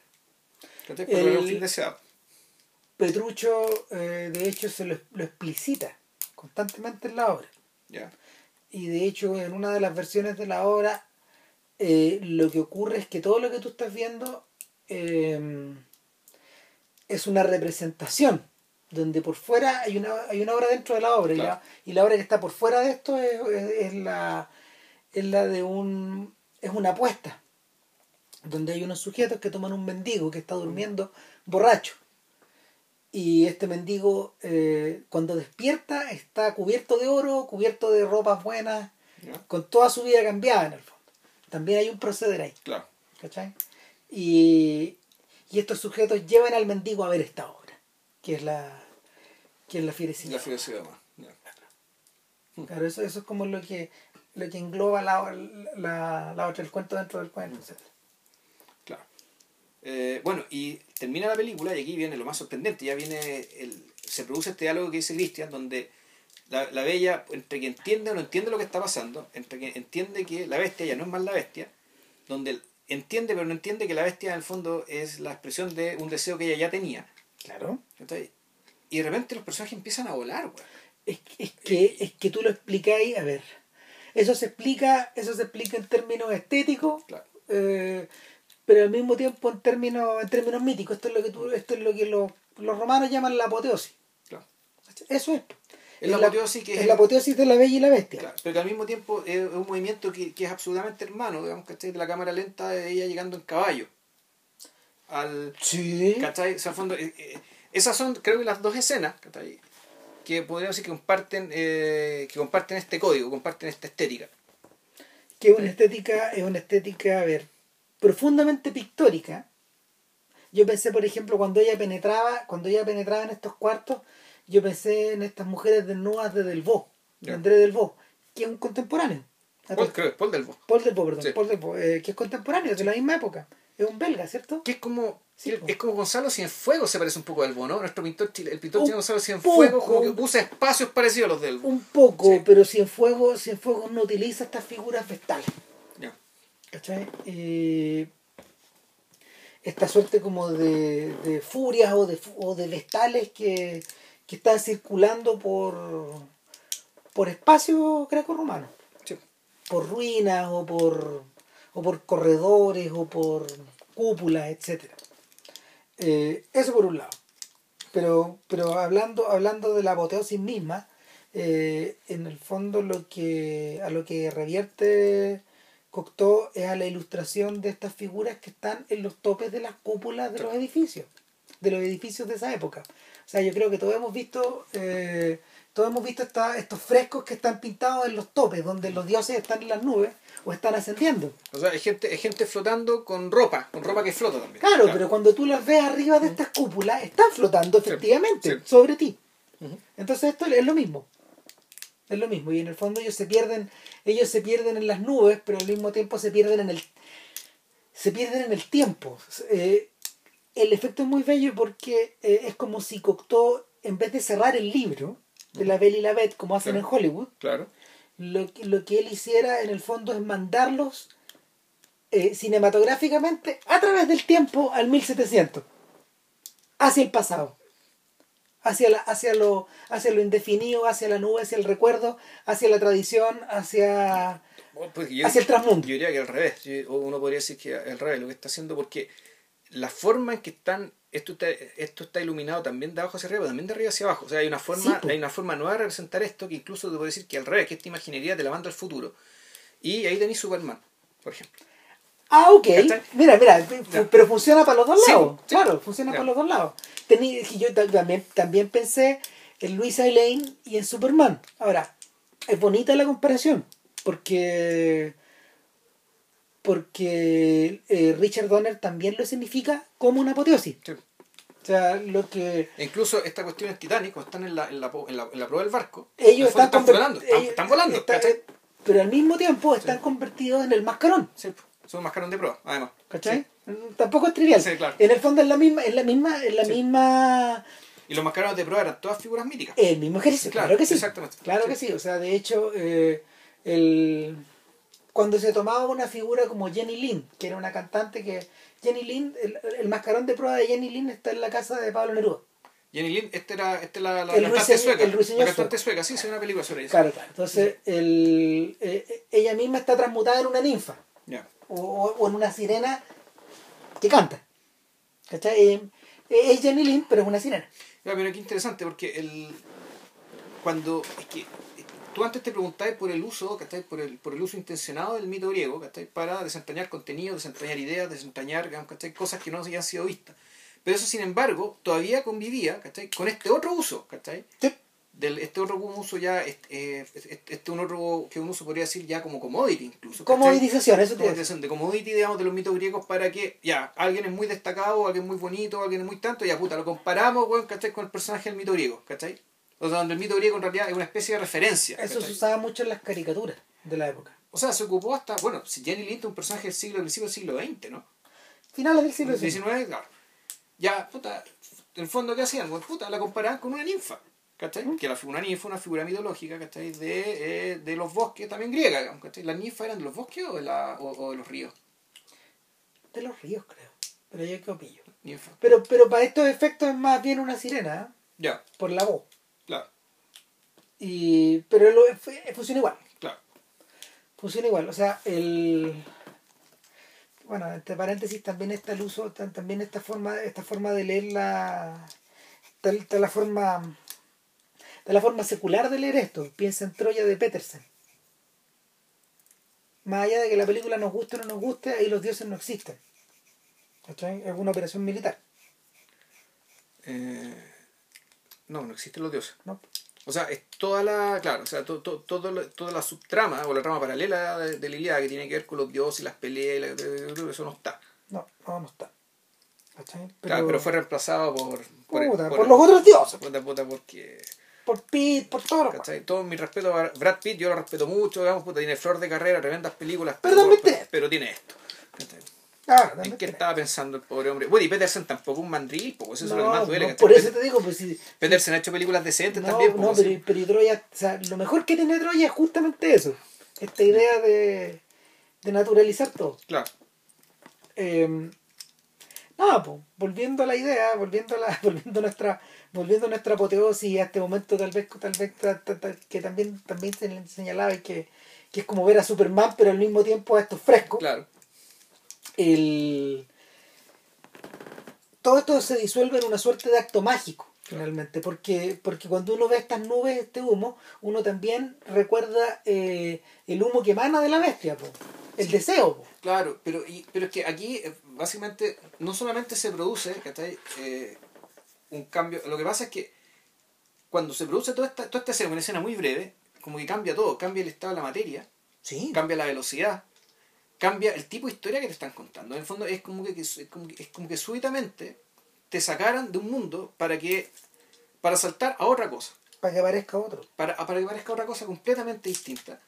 Eh, ante la cual, aparentemente, por eso la película termina acá, ya realmente no hay nada que decir o no hay nada que se pueda decir.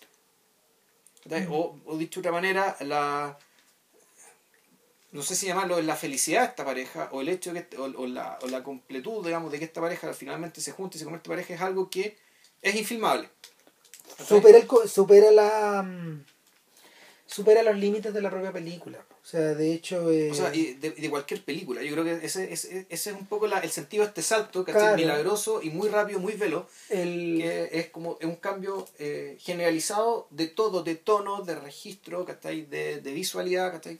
Porque efectivamente ya lo que viene más allá es donde terminan los cuentos. Eso, y vivieron felices para siempre.